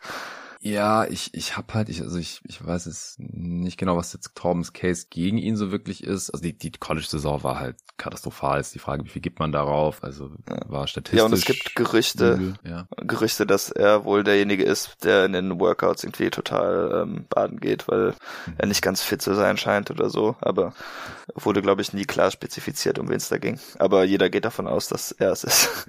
Eieiei, okay, das wäre jetzt natürlich äh, doppelt tough, nachdem, nachdem er er im College jetzt schon so miserabel war. Und das, das sieht mir halt alles nach Attitude aus, eigentlich, was er da macht. Also so Rollenverständnis und mhm. ähm, ja, einfach nicht der Fokus da, auch die Drecksarbeit zu machen. Er nimmt halt fast nur irgendwelche Pull-up Fadeaways, schwere Würfe, trifft er da nicht, schrecklich ineffizient. Spieler, die so schlecht am College gespielt haben, werden selten was in der NBA, so äh, statistisch historisch betrachtet. Also es spricht einfach so viel gegen ihn, außer dass er halt nur ja. Recruit war und ein großer Wing ist so, und vielleicht werfen kann. Ja, aber es ist halt auch der dritte Pick der Jazz, also könnte man schon machen hier. Das Ding ist halt wahrscheinlich in seiner zweiten Runde auch noch da. also wenn er jetzt auch noch schlechte Workouts hat. ja. Ja, aber wenn ein Team in der ersten Runde nimmt, dann wahrscheinlich eins, das drei Picks hat. Also Utah oder dann Indiana im nächsten. Das, das kann ich können wir das gleiche nochmal besprechen. Sehr gut. ja, die Frage ist, ob es einen anderen Spieler gibt, der für Utah noch mehr Sinn macht. Wie gesagt, ein Shooter wäre noch ganz geil irgendwie. Ja, also genau, es gibt halt jetzt so ganz viele, aber es sind halt für mich halt eher so, so Second Round Spieler, die halt jetzt diese 3D Verschnitte kommen. Aber dann muss man halt, ja, halt hoffen, dass man den richtigen wählt. Max Lewis hat Torben als höchstes von denen, ne? Von der Gruppe, ja. Hast du noch einen, von dem du mehr gesehen hast oder den du jetzt irgendwie bedeutend besser als Max Lewis findest? Ja, also ich glaube, ich mag Olivier Maxons Prosper etwas mehr als Max Lewis. Ich find, für mich sieht der Wurf ein bisschen besser aus, aber. Ja, der ist halt gar nicht auf dem Board. Ähm, und wenn du ihn nur etwas mehr magst, dann würde mir es nicht reichen, jetzt jemanden zu nehmen, den Tom gar nicht aufs, in die Top 40 gepackt hat, ehrlich gesagt. Er ist auch nicht auf meinem Board, also von daher. ja, gut. Ja, komm, dann lass doch einfach Max Lewis nehmen von äh, Pepperdine. Maxwell Lewis an 28 zu den Utah Jazz. Ja, 29 nochmal Indiana. Das ist äh, übrigens der Celtics-Pick aus dem Brocken Trade müsste der sein. Hier jetzt Gigi oder äh, ja, ich weiß nicht, für so ein junges, ja okay, das wären die Jazz auch gewesen, ja. Hm, hm, hm, hm. Könnte natürlich ganz spannend sein, neben Miles Turner auch, wenn man dann so ein, also dann könnte man ja richtig gut spacen mit den Spielern, die wir jetzt auch dahin gedraftet hatten, wenn er funktioniert. Wir können Miles Turner ärgern und Trace Jackson Davis draften, dann ist er wieder in der gleichen Situation wie vorher. ja, ja, stimmt. Und äh, Trace ist in Indiana geboren und war da vier Jahre im College, also es wäre oh, auch so stimmt. Local Hero. Ah, ja, ja, ja was Teams gerne machen, damit halt die, die College-Fans dann in die Halle kommen zum NBA-Team. Das könnte ich mir sehr gut vorstellen, dass sie das machen, ehrlich gesagt, die Pacers. Auf Tankathon ist er auch zu den Pacers gemockt, aber erst mit dem 32. Nice. Pick, dann wären ah. die wieder dran. ja, ich meine halt auch so ein 23-Jähriger, das, das sowas wird normalerweise halt nicht mehr in der ersten Runde gedraftet heutzutage. Also, nee, würde mich nee, schon nee. irgendwie wundern. Ja, ich frage mich halt, ob Carlisle Gigi Jackson überhaupt spielen lässt. Oh Gott, ja, nee, stimmt, das kann ja nur schief gehen. two years away from being two years away, keine Ahnung. Hm, komm, lass Trace Jackson Jr. nehmen, weil den lässt Carlisle Okay, machen wir einfach. Ja, das stimmt. Und ich meine, in so einer Backup-Center-Rolle will man natürlich nicht unbedingt in der ersten Rolle draften, aber dann hat man halt direkt einen brauchbaren Offensiv-Hub wahrscheinlich, was nicht so ja, schlecht ist. Wenn der mal neben einem anderen Big spielen kann, halt neben als Turner, weil der werfen kann. Macht der Stimmt. Sinn. Ja, ja und Torben hat übrigens noch, noch angemerkt, nach der Aufnahme, die ich mit Jerry gemacht habe, ähm, haben wir uns so kurz drüber unterhalten, hat er gemeint, dass äh, die Hoosiers mit äh, Jackson Jr. in allen vier Jahren schlechter waren defensiv mit ihm auf dem Feld und das ist dann halt neben als Turner auch kein Problem mehr, falls sich das in der NBA fortsetzen sollte. Gut, letzter Pick ja. für heute, Nummer 30. Äh, es ist der Pick der LA Clippers. Ähm, durch diese Swap Ride der Rockets haben sie hier den Bucks Pick bekommen von Houston, also via Houston und den hatten die wiederum im PJ Tucker Trade mal bekommen. Ja, die Clippers. Ihr erster Pick ist unser letzter Pick. Auch ein relativ volles Roster eigentlich. Ist die Frage, ja. wo es hingeht jetzt diesen Sommer. Nick Smith hatten wir noch nicht gezogen, oder? Vielleicht wäre das ganz interessant für die, weil wer noch immer sie draften, wird eh nicht spielen und so hätten sie vielleicht eine Point Guard Option in Zukunft. Die Frage ist, wie lange ist in Zukunft, weil der Kader altert ja langsam auch so ein bisschen mhm. raus. Hier fände ich Derek Lively tatsächlich auch ein bisschen interessant und so ein echter Big. Mhm. Klar, die haben eigentlich Subats und er wird erstmal kein Starter werden. Äh, muss er ja. aber auch nicht. Und wenn er mal seinem Recruiting Rank, äh, er war an zwei gerankt, by the way, zwischen Whitehead und Nick Smith, äh, irgendwie ansatzweise gerecht wird, dann ja. ist natürlich geil, dass man der 30 noch picken konnte. Aber es ist halt auch wieder die Sache, so willst du jetzt hier echt den Backup von Subats picken? Hm. Ich meine, ich kann es schon sehen. Moses Brown hat 34 Spiele gemacht letztes Jahr. Das ist auch nicht so optimal. Äh, geht Subats Vertrag der noch lange? Ich habe gerade keine Ahnung. Äh, diese kommende Saison, danach noch eine Saison. Hm. Also könnte man vielleicht sogar drüber nachdenken. Ja, günstiges Replacement dann. Also noch zwei Jahre Rookie-Contract von Lively mit dem Second Apron jetzt in Zukunft. Ja, da kann Baumer auch nicht mehr die Kohle einfach so rausballern. Okay, ähm. Ja, doch, also an sich hättest du ja dann eine Center-Rotation für irgendwie 13 Millionen. So schlecht ist das gar nicht. Ich kann mir eigentlich mhm. auch vorstellen, dass Lively für die Clippers Sinn macht. Okay, ansonsten auf dem jeden Tag NBA-Board hätten wir jetzt noch Julian Phillips an 30. Wäre jetzt genau der Spot. Dahinter wären die nächsten Optionen dann äh, Trick Smith. Ja, und ich glaube, wir haben Kobe Brown komplett unterschlagen. Aber ich habe dann halt oh, nicht gescoutet. Stimmt. Deshalb kann ich da leider ah. nix, eh nichts mit anfangen. Ist ja, mir auch erst gerade aufgefallen. Ja, ja, ich habe den jetzt auch 50 Mal überlesen. Es kommt davon, dass wir zwei Kobes hier in der Draft haben. Ähm, ja, Tatsache, stimmt. Aber der ist halt auch an 25 gerankt. Also ein Spot vor Trace Jackson Davis, den wir jetzt gerade gedraftet haben und fünf hinter Lively, den wir noch gar nicht gedraftet haben. Von daher wird uns das Torben hoffentlich verzeihen. Ich muss leider zugeben, dass ich von ihm auch nicht so viel gesehen habe. Hm. Ja, und du bist von, von meinem Lively-Case relativ schnell überzeugt gewesen, hatte ich den Eindruck. Ja, doch. Also ich glaube halt, äh, wie gesagt, Nick Smith fände ich ganz spannend, aber das wird ja mit dieser Version des Teams wahrscheinlich nichts mehr, dass der irgendwie brauchbar ist. Außer der spielt jetzt wieder direkt wie in der Highschool, von daher ist Lively dann, glaube ich, schon sinniger. Ja, ja Kobe Brown ist ein, ist ein College Senior, also auch schon, ja, schon relativ alt. alt. 6'7", 240 Pounds, also ein großer Wing. Nee, komm, lass Derek Lively nehmen. Okay. Derek Lively, the second von Duke an 30 zu den LA Clippers. Sehr schön. Dann sind wir durch. Nach, was haben wir, wie lange haben wir jetzt gebraucht? So gut zwei Stunden. Ist ganz solide eigentlich. Ja. ja. Okay. Ja, vielen Dank dir, David. Äh, gebt uns gerne Feedback zu unseren 30 Picks. äh, am besten natürlich auf Twitter. Es wird einen Tweet geben zu diesem Pod wie immer aber gerne auch at Wham and Cheese an David direkt richten oder mich at jwalker unterstrich NBA.